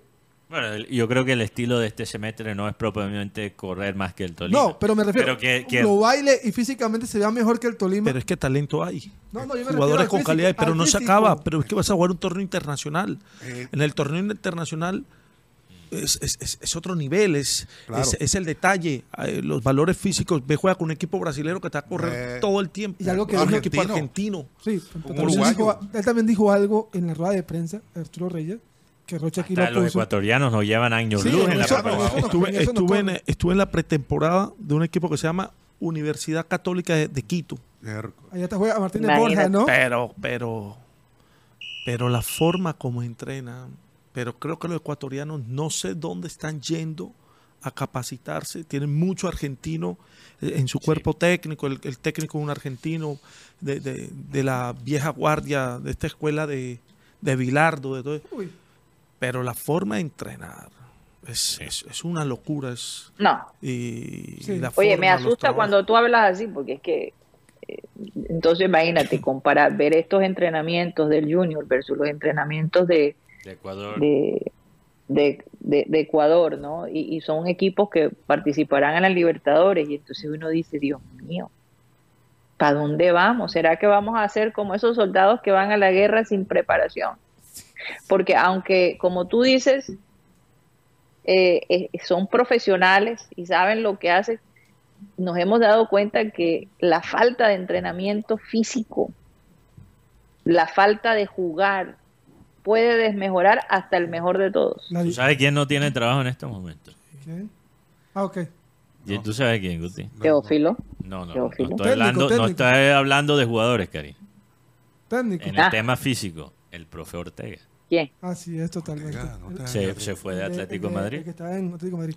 Pero yo te digo una cosa, y esto lo también lo he podido ver Pedro en el Ortega. fútbol. Que algún momento estuvo, ¿no? Sí, Metido lo en trajo- lo del... En- en Lo lo pero trago, una, yo te hago una pregunta. Este equipo de Junior que vimos hoy, lo- los suplentes, porque aunque para mí no hay suplencias, son 32 jugadores y cada uno tiene que rendir, porque aquí lo que importa es el escudo. Esto no es de egos ni esto es de escudo. Porque el que, el que, su- el que pasa mal no es no que perdió Jefferson Moreno, no, perdió el Junior. Y la burla fue que Junior. Lo otro, hablando de lo que dice el, pro- el profesor Francisco, ¿dónde está la diferencia entre los equipos ecuatorianos y los brasileños? Porque si habla él de la pretemporada de los, de los ecuatorianos, es el talento del brasilero. Y Colombia, porque vamos a hablar, tiene jugadores con mucho talento. Lo que pasa es que no se las creen. Y se dejan, ¿cómo podríamos decir que no suene tan grosero? Se dejan meter presión por jugadores que corren. Ese es el punto Bueno. que yo siempre he visto en el fútbol colombiano. Yo no quiero que, que el programa se acabe sin antes hablar un poco, señores, vamos a hacer una pequeña pausa, de lo que está sucediendo en Patriotas. Eh, el señor César Guzmán, el dueño del equipo Patriotas, dio una entrevista a este personaje. Que queremos Eh, tanto en este programa. Sí, sí, sí, sí. ¿Cómo le llamamos? ¿El doctor Maracuyá? Sí, doctor Malgenio. ¿Cómo le dicen ustedes, doctor. Malgenio? Calvo Sabio Vélez. En donde La él básicamente también. dice que, que él está preocupado por la incidencia de algunos apostadores en, en ciertos jugadores y por el hecho de que la Federación Colombiana y la DIMAYOR no ha hecho caso omiso a las peticiones de los audios de ciertos partidos eh, del VAR ha tratado de conseguirlos y no se ha podido. Y él tiene unas dudas muy grandes alrededor de, de ciertos manejos. Eh, y bueno, tú que formas parte de esa empresa, eh, como vedor, como talentos, como tú me lo has dicho, ¿cuál es el sentimiento alrededor del equipo? Porque cuando el dueño del equipo sale con eso, yo creo que la mayoría de los jugadores podrían temblar un poco, ¿no? Eh, ¿Qué nos puedes compartir, qué nos puedes aclarar eh, sobre las declaraciones de, de César Guzmán? Eh, Llegaste en un día interesante, Francisco. Seguro, oh, Cari. Llegó aquí viernes carnavalito. Perdóname, perdóname, Francisco. Oh, Yo hago la pregunta. eh, eh, eh, el trabajo tuyo es intentarla contestar. Eso, eso. Mira, i- inicio con, con una frase de mi maestro, el zurdo Miguel Ángel López. Yo le decía, profe, pero usted viene del futuro. Cuando dijo una vez que el VAR fue hecho para legitimizar la trampa. Así es, y lo dijo en nuestro programa, inclusive. Frase que usaba Abel González Sí. bastante Sí. también. Y eh, esto, de lo que tú hablas es, y de lo que habló el doctor Guzmán, es cierto, es que eh, hay una gran incertidumbre en el equipo, hay un, un desasosiego. Mm. eh, mm, eh, cada vez que va a haber competencia. Eh, desafortunadamente es una empresa de apuestas la que increíblemente maneja el fútbol o la que patrocina o la que hace parte del fútbol profesional de Colombia. Todos los comerciales de la liga son... Y, y eso, y eso hace que cuando hay dinero por medio, el canibalismo salga a flote. Entonces se venden, se vende la ética, se vende la, el- la deportividad, la competencia. Y si las cifras son cifras mm, que causan o llaman la atención de aquellos que intervienen, pues con mucha más razón eh, se da, se da estos, eh, est- estos, eh, estas acciones que han dañado el, el sentir o han dañado lo que el profe Harold Rivera ha intentado proponer sesión tras sesión de entrenamiento, que por cierto, trabaja fantástico el profe Harold Rivera eh, en las sesiones que he podido estar, eh, lo hace muy bien, muy bien, muy, muy, muy bien. Pero sucedió en, en Italia, sucedió con la Juve, cuando Claro. amañaban los, los partidos a través de la apuesta. Estoy seguro que en Colombia mucho más. Ya hubo un caso en un partido con Patriotas, incluso fue, fue ya, ya fue expuesto a voz a, cuatro voces, entonces no es, no es raro que siga sucediendo esto. Eh, y hay unas denuncias, hay unas denuncias por parte de las directivas de Patriotas. Mm, el tema, repito, es que este es un país en el que cuando el dinero está de por medio y, son cifras, repito, escandalosas, son cifras, grandes cifras, y de por medio están otros intereses, pues es difícil comprobar, es difícil, como lo que en alguna vez sucedió con un partido allá de ascenso en la primera B. Inolvidable, ¿no? Y también cosas raras como el Sí. autogol de Banguera contra, Paus- contra Pasto el Lo año recuerdo, pasado. claro, claro. Eh, cosa que se Pero presta por para otro la lado. Francisco, ¿cómo, ¿cómo le afecta, cómo le afecta a los jugadores de Patriotas escuchar este tipo de comentarios? Porque aunque no se han dicho nombres, de alguna manera implica que hay personas en, la, en el grupo que de alguna manera eh, eh, permiten ¿no? que este tipo de situaciones sucedan para beneficiar, para beneficiarse a ellos y a la persona por la cual eh, con la cual están apostando, ¿no? Eh, eh, los jugadores se han sentido afectados por las declaraciones del, dueño de Patriotas. Eh, el equipo está más unido que nunca, pero sí han habido investigaciones internas que desafortunadamente han permitido comprobar algunas cosas, o por lo menos llegar a algunos puntos. El mensaje de, don César es buscando simplemente denunciar, eh, acabar con este vejamen que de una u otra manera atenta contra la sana competencia. Eh, eh, no te digo, repito, que, eh, que sí hay un- un- una gran incertidumbre partido tras partido, fecha tras fecha, pero el cuerpo técnico está muy capacitado para levantar el ánimo en el equipo. Desafortunadamente los resultados Pero, pero- pero- no, no se han dado, ¿no? No, pero es que el tema, Karina, no pasa por ni por el dueño ni por los jugadores, sino por los que la autoridad. Es que no hay garantías por Sí. parte de los árbitros. Así es. Porque eh, Así escuchando... No esta- hay un control, no, No, hay un control. Además, escuchando esta mañana eh, la declaración, manifestaban que durante el partido eh, se había apostado que iba a haber un penalti. Y hubo un penal, el cual el árbitro central no lo, no lo pitó, porque estaba enterado de la situación, y además el árbitro central que estaba dirigiendo ese partido no era el que había sido asignado por Eh. parte de la comisión Se arbitral. cambió Inicialmente antes del partido. Sí. Se cambió.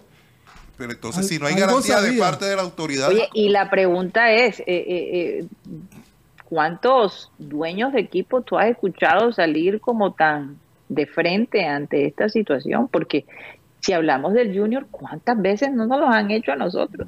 Sí, sí, sí. Y todo, todo equipo se ha sentido han hecho los locos, donde han sacado más tarjetas de lo normal, donde Sí. eh, el penal era evidente y no se le dio, y entonces después se le dio penal en donde no realmente no era.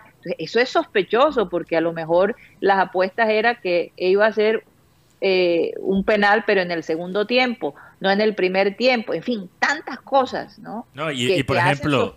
Karina, por ejemplo, cuando tú te das cuenta que se apuesta mucho sobre los tiros de esquina y de pronto ves un jugador, y esto lo he visto con, eh, por televisión, lo he visto en persona, un jugador que de pronto patea la pelota a las gradas cuando no lo tenía que hacer y genera un tiro de esquina. ¿Y por qué hizo eso? ¿Fue la jugada más inteligente en la parte defensiva? ¿O es que el partido estaba en nuevos tiros de esquina y faltaba uno más para cumplir la apuesta? Cosas, cosas que se escuchan Sí, sí, cuando uno trabaja en, en- en los medios, cuando uno cubre el deporte aquí en Colombia, que escuchas que, fíjate que, que- que en ciertos países supuestamente se paga al árbitro para tener cierta preferencia. Aquí en Colombia he escuchado que se paga para que no te jode. Sí, señor. Así es. Tú no pagas aquí a la maleta negra, la famosa maleta negra que le digan los árbitros, no es para que ellos te den la preferencia, es para que no te perjudique. Eso es. Pe- Pero alguien podría Sí, decir sí, esta frase, que el tema de Patriota también es una cortina de humo por los malos resultados, porque también he Sí, hay gente que dice eso. es sí, Sí. por- son- pero yo te digo una cosa, yo viéndolo, he podido ver fútbol de Patriota. Hay una cosa que yo veo en Harold Rivera, que es un técnico en Unión, en Santa Fe, donde ha estado, le ha ido bien. Pero cuando tiene que matar, como dicen vulgar- en la, en la parte taurina, matar al toro, hay falla. El señor Harold Rivera. Lo que pasa es que el profe Rivera es un técnico que sabe remar contra Sí, la corriente. total. No es fácil arrancar con un equipo y sobre todo este tema del, de los equipos que ascienden, creo que no, no, no, no se está manejando muy bien en Colombia. Eh, pero personalmente pienso que para un presidente de un club salir a denunciar esto, más allá del tema deportivo, es porque realmente eh, hasta donde puedo hablar Tiene acá, sí, ya tiene bases. O sea, ya hay bases. sí, porque por un tema legal O sea, él Sí. se estaba exponiendo si él no Sí. tuviera las pruebas, si él no... Porque, No, no, no, porque en lo por eso- deportivo, por eso Y él es lo- abogado. lo- o sea, él es abogado. Él es abogado. Y en lo deportivo tú simplemente Él lo que lo haces que es mover el técnico. Mueves el técnico. Claro, él es el técnico. Él es el Es dueño. que señores, yo creo que eh, les voy a decir algo, el, el- el derecho se está convirtiendo en una carrera que si antes era importante, ahora va a ser todavía más. Yo creo que todos de alguna manera tenemos que tener conocimiento de, de nues- de- de los derechos, eh, si estás en el ámbito deportivo, si estás en el ámbito financiero. Óyeme, eh, eh, no se puede hacer una transacción sin un abogado al lado, por lo menos en Colombia. O ir a un, irle- a un ilegal, a un ilegal se eh, llama. Bueno, Eh, gracias a a- Dios tenemos la pauta de un ilegal. Un ilegal, llamar claro. a- al número de un comprar un ilegal. carro, Ese es Huichavo Producción, ese es Huichavo, están dormidos. Están más relajados que los titulares del Junior. yo- No, yo le- mentira, ya- mentira, mentira. Exactamente. Aquí está Ya, ya, Mateo. el número de un ilegal, Karina 302 656 Anótalo. Ya he 96 dicho públicamente que estoy considerando seriamente estudiar Derecho. Claro. Lo estoy considerando, lo estoy considerando. Porque es que eh, las leyes en Colombia, Son- si uno no las entiende, te comen vivo. Es una cosa impresionante porque eh, en Estados Unidos esas cosas pueden pasar, pero hay unas instituciones que te defienden, hay una serie de patrones éticos, ¿no? Que todavía pues se puede lograr mucho mejor, pero en Colombia, Dios mío, es, eh, eh, eres tú y es el resto del mundo en contra tuya. Entonces, eh, verdaderamente los abogados en este momento Pero, eh, es una de las profesiones más buscadas. Ca- Busca. Karina siempre lo ha sido, realmente. Pero ahora- Eh, pero, eh, no, Ahora todavía más. Bueno, ahora todavía no sé más. si más, pero sí. Ahora existen las redes. Quizás la puedes demandar a una persona Sí, que sí. te saca una No, y, sin hablar de esta, este tema de la inteligencia artificial, que les tengo información sobre eso para la semana entrante. Muy interesante todo lo que ha salido esta semana. Las cosas van a cambiando de una manera increíble y se deben preparar. Pero les tengo el tema para el lunes. Francisco, Ajá. regresando a este tema de... Y para Patriot, concluir, sí. Mateo. ¿Usted cree que también el presidente Guzmán, César Guzmán. César Guzmán, teniendo en cuenta la posición en que está Patriota en estos momentos en cuanto a la tabla, sabiendo que tiene ahora aún más todo en su contra por, por estas declaraciones, ¿crees que el presidente Guzmán está dispuesto a ser hasta cierto punto una especie de mártir para el fútbol colombiano? Mártir no, o sea, literalmente morir por esto, pero mártir en el sentido que está dispuesto a exponer el club a, a críticas, a jugadas sucias, por revelar la verdad de nuestro fútbol públicamente. Es que Mateo, cuando, como dice, por la verdad murió Cristo. Eh, cuando tú te sientes afectado, mientras no te sientas afectado, nadie sale Sí. al ruedo. Y hay gente Sí. que se siente afectada, pero por el temor a, a- a demostrar o a pelear por la justicia, pues prefieren esconderse para evitar críticas, para evitar acciones dolosas, premeditadas. Don César es... Incluso amenazas. Sí, Francisco. claro, claro, claro. Y, Y- sí, sí es una gran ayuda que él, gracias a Dios, está en España. y- Eh, no, pero estuvo Sí. hasta hace hasta hace 15 días estuvo acá en Colombia y precisamente en uno de los partidos eh, eh, pudieron hacer una investigación y, y, y encontraron que hubo algunas acciones ya premeditadas, ya se actuó con cierto dolo. Entonces no, no es fácil, no es fácil la posición de don No, y es que es este doloroso porque se pierde plata, Francisco. Claro, no, Que una pero- persona esté invirtiendo en un equipo y entonces pierde tu equipo no por falta de talento, sino porque eh, ha- hay esta serie de situaciones, ¿no? Eh, los partidos muchas veces definidos por el árbitro, influenciado de alguna manera por lo que sabemos. No, considero, Entonces- que, sí, co- considero que don César Guzmán es un valiente porque igual manera tú estás de alguna eh, denunciando acciones de aquellos que imparten justicia. Estás denunciando acciones dolosas de aquellos que imparten justicia. O lo que deberían impartir. De Lo que- deberían impartir.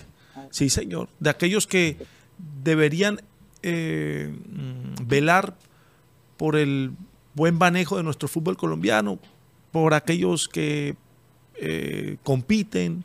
Entonces, eh, creo que está atacando el mal de raíz, está atacando el de- Lo, lo que pasa es que para impartar justicia en el fútbol colombiano, les tocaría a los mismos dirigentes de nuestro deporte cortarse sus cabezas. Uy, uy. Tendrían que empezar con ellos Mateo, mismos. es que, es que eh, eh, fíjese lo que, lo que es la vida, ¿no? En, en nuestro gobierno, en Colombia, a lo largo de los años, hemos creído que las personas están allí para guardar nuestros intereses, para que las leyes se cumplan de la manera como deben ser. ¿Y cuántos nos han defraudado? Eh, En Colombia la justicia No es les impartada por el En ladrón. Colombia en todas partes del mundo, por favor. No solamente en Colombia, pero estamos ahora en Colombia y yo me refiero, ¿no? Entonces, eh, poco a poco iremos perdiendo aún más la confianza en nuestra liga, como hemos perdido la confianza en nuestros gobiernos. Y ahora, aún más, ¿no? Cuando pe- permitieron, pues, que la liga fuera patrocinada por una casa de apuestas. Por una no sola, no son varias, tengo entendido. Sí, hay una principal de la liga, pero cuando tú ves, por ejemplo, el canal oficial de la liga, todas las casas de apuestas pautan en, en los comerciales. Y es el único comercial que ellos manejan. Y lo que viene Eso, es- eso Mateo, eh, y, y guardando las proporciones, porque, ¿sabes? La gente apuesta y se gana su platica y todo, pero eso es casi como venderle el alma al diablo. Bueno, ya Literal. no, y lo que murió había de- aquí el sueño de, Rocha, lo que, de un patrocinio de... Rocha, Rocha había dicho una en estos días, bueno, estos días, año pasado, que se le iba a mochar un poquito en la parte económica a los canales de los equipos que patroci- eran patrocinados por... Por eso es de parte del gobierno Sí, nacional. por eso. Eh, ¿sí, sí se dio, Carlos Rocha? ¿O, o, que, que sí. o, o- o solo quedó ahí como... No, solo quedó ahí porque Sí. muchos equipos se- siguen con el patrocinio de, de- de las diferentes marcas de apuestas. No, y lo otro, yo, yo escuchando lo que al comen- a donde está la fuente del comentario, buscando en información, ya el señor César Guzmán había denunciado esto en la B. Sea, esto Así viene que- desde hace rato. Así que preparémonos para ver dos Oiga. partidos de Patriotas, uno contra la Equidad el próximo domingo a las 2 de la tarde. Vamos a ver. Abiertos, Equidad no ha perdido. Y luego, Ahora todo el mundo va a estar pendiente, eso sí. Mm. así que eh, Patriotas tiene... Tanto Dios. Oye, para terminar, porque además hoy es viernes, hemos estado tan... Hoy me siento como si, si fuese lunes, por Dios. no es culpa de nosotros, Karina. Es que no tuvimos lunes, no tuvimos lunes. No es culpa de nosotros. No que tuvimos lunes, entonces lo pasamos para el viernes. Normalmente el viernes estamos más relajados. Oye, sí, eh. dile al doctor Pero tenía- Guzmán que tire la próxima vez la- las martes. declaraciones un martes, un, martes. lunes. Pero un viernes. Imagínate. Dios mío, qué cosa. Pero eh, eh, ¿queda alguna algún tema Mm. Bueno, el tema aquí es que Yo Raymond creo está- que ya a estas alturas de la vida. Raymond está en su época. joder, no me gusta usar tanto esta palabra, pero él mismo lo ha usado, su época coleta. Está aquí, está bailando como si to- todavía fuera viernes de carnaval. ¿Sabes cómo Mira, ahí está. Baila como tirando, como tirando, Así como- es. como tirando boxeo. Baila como la pupileta. Contado me han que bajó la aplicación de de Bumble para encontrar amigos, oh, no, amigos, perdón, amigas, amigas del género femenino. No, pero, pero espérate, yo lo descargué para encontrar al amor de mi vida, que es diferente. ah. Parale bola. Pero parale si bola. encuentras polvos en el camino no está no queda mal. Ah, Eso es lo que dijiste fuera de micrófono. Rocha le tiró un, un penalti a, Francisco. Dios mío, no, yo, ¿para qué favor. dije eso? Karina, Eh, Jefa, eh, pídale a ver González, enseguida Mateo sacó la bandera. Rocha, ¿Cómo? Jefa, pídaselo a ver González, que está permitido. Rocha le tiró un penalti a, a Francisco, ¿sabían? ¿Cuál? El de, porque él no es el técnico de la, de la fémina, de Junior. Ah, sí. Óyeme, sí. Pues les cuento que hablando de, las mujeres, ayer, hoy en la rueda de prensa de presentación de las chicas, pudimos hablar con Karen Pinzón, Ah, sí, tenemos que es hablar la eso. arquera y capitán. Pudimos preguntarle qué Bueno, va- significaba para ella, después de mucho tiempo, ser la capitana del equipo y qué consejos les habían dado Jaimes y, a- y Sandra Sepúlveda. Y esto nos respondió. Bueno, Buenos días. Eh, bueno, se siente muy satisfactorio porque eh, tengo cuatro años de estar acá en el club y ya pues de, de estar trabajando, creo que el, el trabajo que, que, he venido haciendo, creo que lo he ganado, gracias a Dios. Y haber trabajado con Angélica Jaime, pues también aprendí mucho de ella y es lo importante pues eh, mostrarlo acá, en la institución. Es la arquera y la capitana. La capitana del equipo. Eh, para, para, una, para algo que estaba diciendo Juan Carlos, el señor Collazos, el técnico de, de Junior. Argentino. Junior femenino. Sí. Él tiene licencia pro, tiene toda la licencia, pero no la ha homologado el, la Liga Colombiana. Por eso el hombre no puede sentarse en el banquillo ni dirigir. Pero me, nadie estaba más preparado. Pero que... la información que me dieron es que esa homologación no dura mucho tiempo. Entonces, en no. cualquier, Entonces, en cualquier momento vuelve a dirigir. Okay. Va a estar dirigiendo Anderson Díaz, arquero que estuvo en Barranquilla, que estuvo en diferentes en equipos. Panamá. Así que, y el próximo domingo, un doblete raro, la verdad es un doblete raro. Oye, no hablamos del tema de Borja. Oye, y yo les voy a hacer la siguiente pregunta a mis compañeros. Después de un carnaval como el que tuvimos, que, que por cierto mucha gente apoyó lo que el análisis que hicimos, ¿no? Eh, Tremendo carnaval este. Que definitivamente esto es uno de los carnavales más increíbles y, y, desafortunadamente me los perdí. Pero bueno, no me arrepiento porque siempre eh, los sacrificios por el amor hacia los hijos no, no son realmente sacrificios, eso lo hace uno con, con mucho amor y, y, sin ningún problema. Si me ponen a coger entre carnaval y estar con mi hija, por supuesto que lo voy a, voy a tomar a mi hija, pero pero qué maravilla, de verdad, todos los comentarios que he escuchado decir, eh, ¿por qué no Meme Cure puede ser la reina el próximo año? Óyeme, esta chica debe sentirse muy contenta, de verdad, de la labor que hizo. Eh, que todo el esfuerzo sirvió de algo. Eh, y bueno, yo les preguntaba a ustedes, después de un carnaval tan inolvidable como ese, ¿Qué hacen un fin de semana después de carnaval? Hay carnavalito. Buscamos el carnavalito. ¿Qué carnavalito? Jugar fútbol. Seguir viendo fútbol. Día de pago Uf. fue ayer, así que para tengo, muchos. tengo ganas de. Así que. Tengo ganas de. ¿Qué, el día de pago fue ayer. Sí. sí. Uh, qué bueno. Para algunos, para otros es otra fecha. Seguir viendo fútbol. To, todo depende de la empresa. Oye, eh, yo tengo unas ganas de ir a Puerto Colombia. Pero Mateo, precisamente te iba a decir, en Puerto Colombia parece que incendios forestales, las brisas, mm. la cosa está bastante mar de leva. Hay que tener mucho cuidado, este fin de que, semana. Desde que no quemen a climatear. eh, eh, eh, no están pagando la publicidad, no sé por qué dije eso.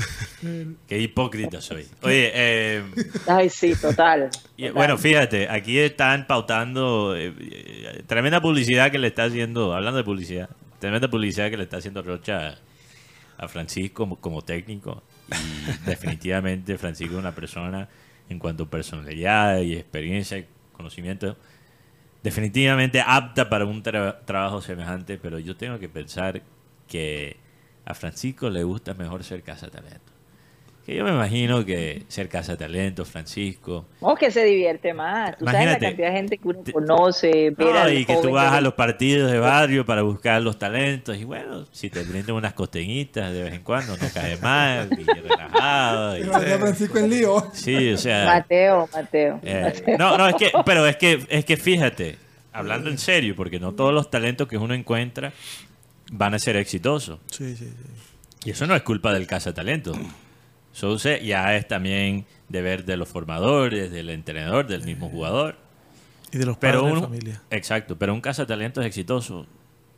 Eh, Francisco, ¿de cada cuántos talentos tiene un éxito?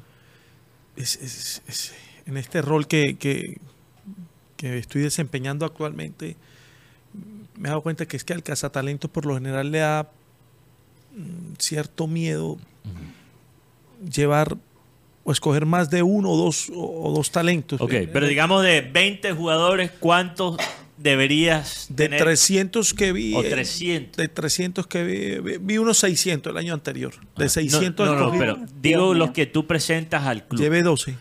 12. Ok. 12, quedaron 10. 10 escogidos. De los 12 quedaron 10. Ok. 10. Dos no quedaron porque Desafortunadamente uno no contó con el apoyo del, del padre de familia. Ajá. Pero ellos están.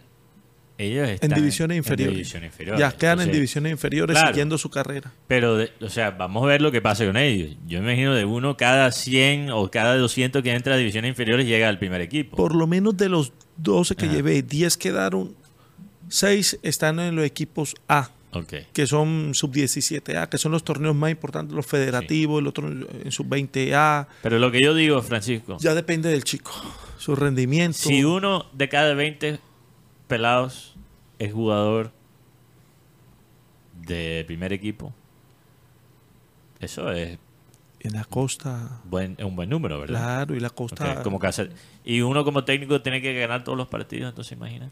Sí, sí, No no, puede- no no, puede no, perder. pero- No, ah, mejor ser casa. No, No no Oigan, señores, Vamos a esperar cuando llegue el momento. Antes de Imagínate si el irme- Junior está de de primero irme y quieren matar aquí a Este, Arturo Rey. Sí, eh, señores, antes de irme tengo que contarles una anécdota que, que me sucedió el día de ayer. Resulta que ustedes saben esta, esta cafetería Starbucks que está pues ya a nivel mundial por todos lados, ¿no? Resulta que voy a la, a la cafetería de un centro comercial muy cerca donde nosotros vivimos. Y de esas cosas que a veces cuando eh, tú no llamas al banco en Colombia a decir que vas a usar la tarjeta, eh, te la bloquean, ¿no? Entonces, eh, mi esposo había dejado su billetera y iba a pagar con, con su celular. Y el celular murió en ese instante, en Starbucks, justo cuando íbamos a pagar. Y nosotros, ¿pero qué está pasando? Y dice la chica, no señora, no se preocupe, no pague. Tómelo como de un regalo nuestro para usted. Y mi esposo y yo nos mirábamos. ¿Estás hablando en serio? Sí, señora. Llévese sus bebidas. En otra oportunidad será. Yo dije, ¿esto existe todavía? ¿Es posible que alguien en una cafetería como esta te diga, váyase sin pagar, tuvo problemas, lo entendemos, lo importante es que se vaya contento?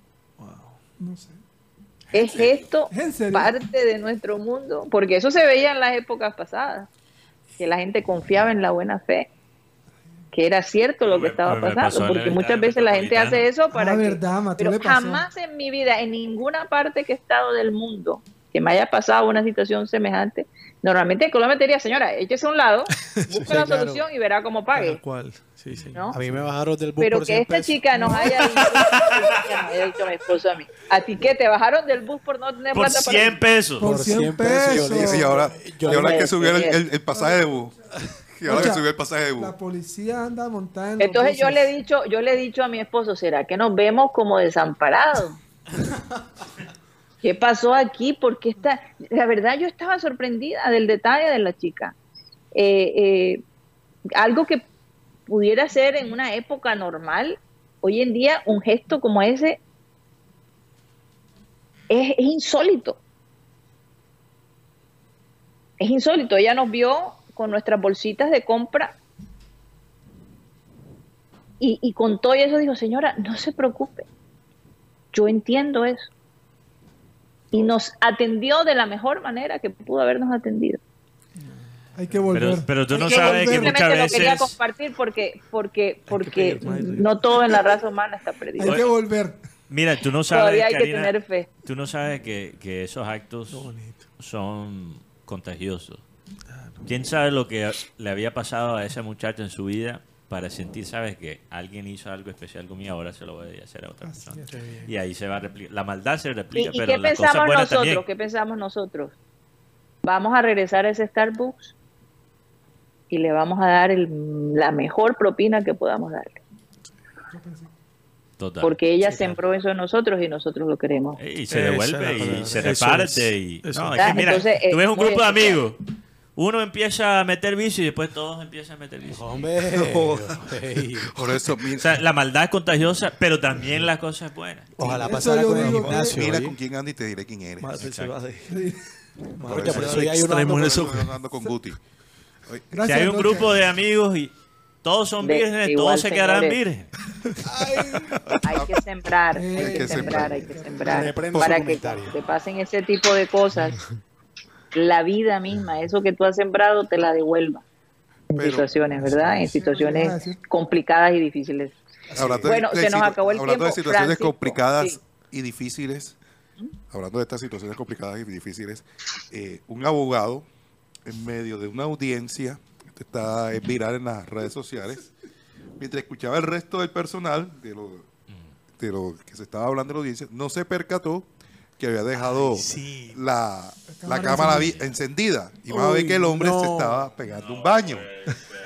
El producción censura. Ay, no, no, no. No puede ser. Y hay el video. Claro. No. El Claro. hombre, Es hombre le- lo renunciaron, El muchachos. hombre, el hombre a raíz de esta situación tu- le tocó renunciar. Al hombre lo renunciaron. Oye, Rocha, a ver acá, y ya noticia para acabar la, la semana, así de, de rapidez, para darle un poco de tijera a esto. Tú que, que- que quieres tomarte el lunes libre, en Portugal aprobaron la semana laboral de cuatro días. Sí, señor, y los niveles de ansiedad e insomnio de los trabajadores se redujeron hasta en un 20%. Así Eso es. ¡Feliz viernes, muchachos! E- ese ¡Vamos, argumento, ese argumento ha sido algo mundial, lo de cuatro semanas, lo de cuatro eh, días a la semana. Es decir, Sí. de lunes a jueves. Y incluso la productividad dentro de esos cuatro días Aumenta. aumenta y es más que No. la productividad en los cinco. Mateo, y además fíjate que, por ejemplo, eh, en, en Inglaterra, los niños comienzan el colegio a las 10 de la mañana. Sí, claro. Ay, Decidieron, decidieron quitar eh, ese madrugón, oye, y los resultados han sido fantásticos. Más ¿Sabe? rendimiento de los chicos. Ahora ¿ah? entiendo a Abel Llegan más energía. más que nunca, Karina. Cuando yo veo a Raymond diciéndome corten, corten, ya, me da ganas de hablar 30 minutos más. No, la que está Yo tengo diciendo, como nos 10 tenemos temas más que podemos hablar ahora mismo. Xavi Alonso. Ay, Dios mío. El, el escándalo Miren. de Borja y, No, y River. Mbappé, Y Barco. Mbappé. Mbappé, uy, 5 y Raymond. 20 de la tarde. Muriel, Teófilo Allaneros. Teófilo Llaneros, Teófilo. Bueno, entonces ustedes, mire, no, les, dejo el micrófono no, no, abierto y yo me voy y ustedes siguen Ay, hablando. primicia aquí. Francisco lo acaba de... ¿Qué? Él pensó que estábamos fuera de micrófono, pero acaba de decir... El presidente de Cartagena le dijo no a Teófilo. así Así es es. verdad. Es que Teófilo le han dicho No, no, no. muchos, muchos presidentes, señores. Jaguares. Sí, porque cuando un presidente... Mira lo que le pasó a Gio Moreno. Cuando, Es- un, pre- un- cuando un presidente dice que no, El, te- el tema, todos empiezan el tema de Sandoval, muchacho, ese tema está, está candente. Bueno, y aquí me Wow. dijeron que no. Sin palabras. Señores, Queda para el lunes. tiempo. Francisco Arias, gracias por haber estado con nosotros, de verdad un placer. Siempre tus aportes muy buenos. Eh, y bueno, deseándote lo mejor, esperando que regreses, que regreses de vez en cuando. Claro que sí. Eh, a mis compañeros que pasen un feliz fin de semana, por favor, calma, la suave. Ya tuvieron cuatro días de carnaval. Hay que ahorrar, señores, hay que ahorrar, hay que ahorrar porque no se sabe qué, qué viene en el futuro. Y bueno, a nuestros oyentes, gracias por el apoyo, como siempre, por estar con nosotros desde el principio y, y por esa fidelidad, ¿no? Eh, y creer en este grupo eh, que como a mí me cure, mucha gente no le creía. Y aquí llevamos ya cuatro años, gracias a Dios. Vamos a despedir nuestro programa precisamente con el que creó todo este enredo, nuestro amado Abel González Chávez. Por favor, despide el programa. No olviden que la palabra, para poder conocer a Dios hay que leer su palabra y reflexionar sobre la misma. Hay tantas, la Biblia está tan impregnada de sabiduría que vale la pena. Entre otras cosas, en el caso mío, que pasó de los 70, cuando yo empecé a leer la Biblia haciendo un curso que lo hacía por correspondencia, yo siempre creí que la Biblia era un libro como de penitencia, que, ponía castigos. Y cuando empecé a estudiar desde los 13 años, yo recibía un- una correspondencia de la voz de la esperanza, que era la, en un ala de la iglesia adventista que promovía la lectura de la Biblia en los jóvenes. Y le mandaban cada capítulo o cada, cada lección era enviada por correspondencia. Le hacían el examen a uno y después le daban el diploma de haber leído la Biblia. Y yo creí que la Biblia era como un libro para castigar a la gente. Es decir, si tú haces esto, ¡ping! te damos duro por acá. Ahora, después de los 70 años, me doy cuenta cuán equivocado estaba. Bueno, antes de mucho antes, pero ahora más que nunca. Me doy cuenta que son gotas. La Biblia, los versículos bíblicos son como el rocío de la miel de abeja, una vaina dulce. Miren, miren lo que dice, miren lo que dice. Porque somos hechura suya. Uno no quiere creer que uno es hechura de Dios. Porque somos hechura suya.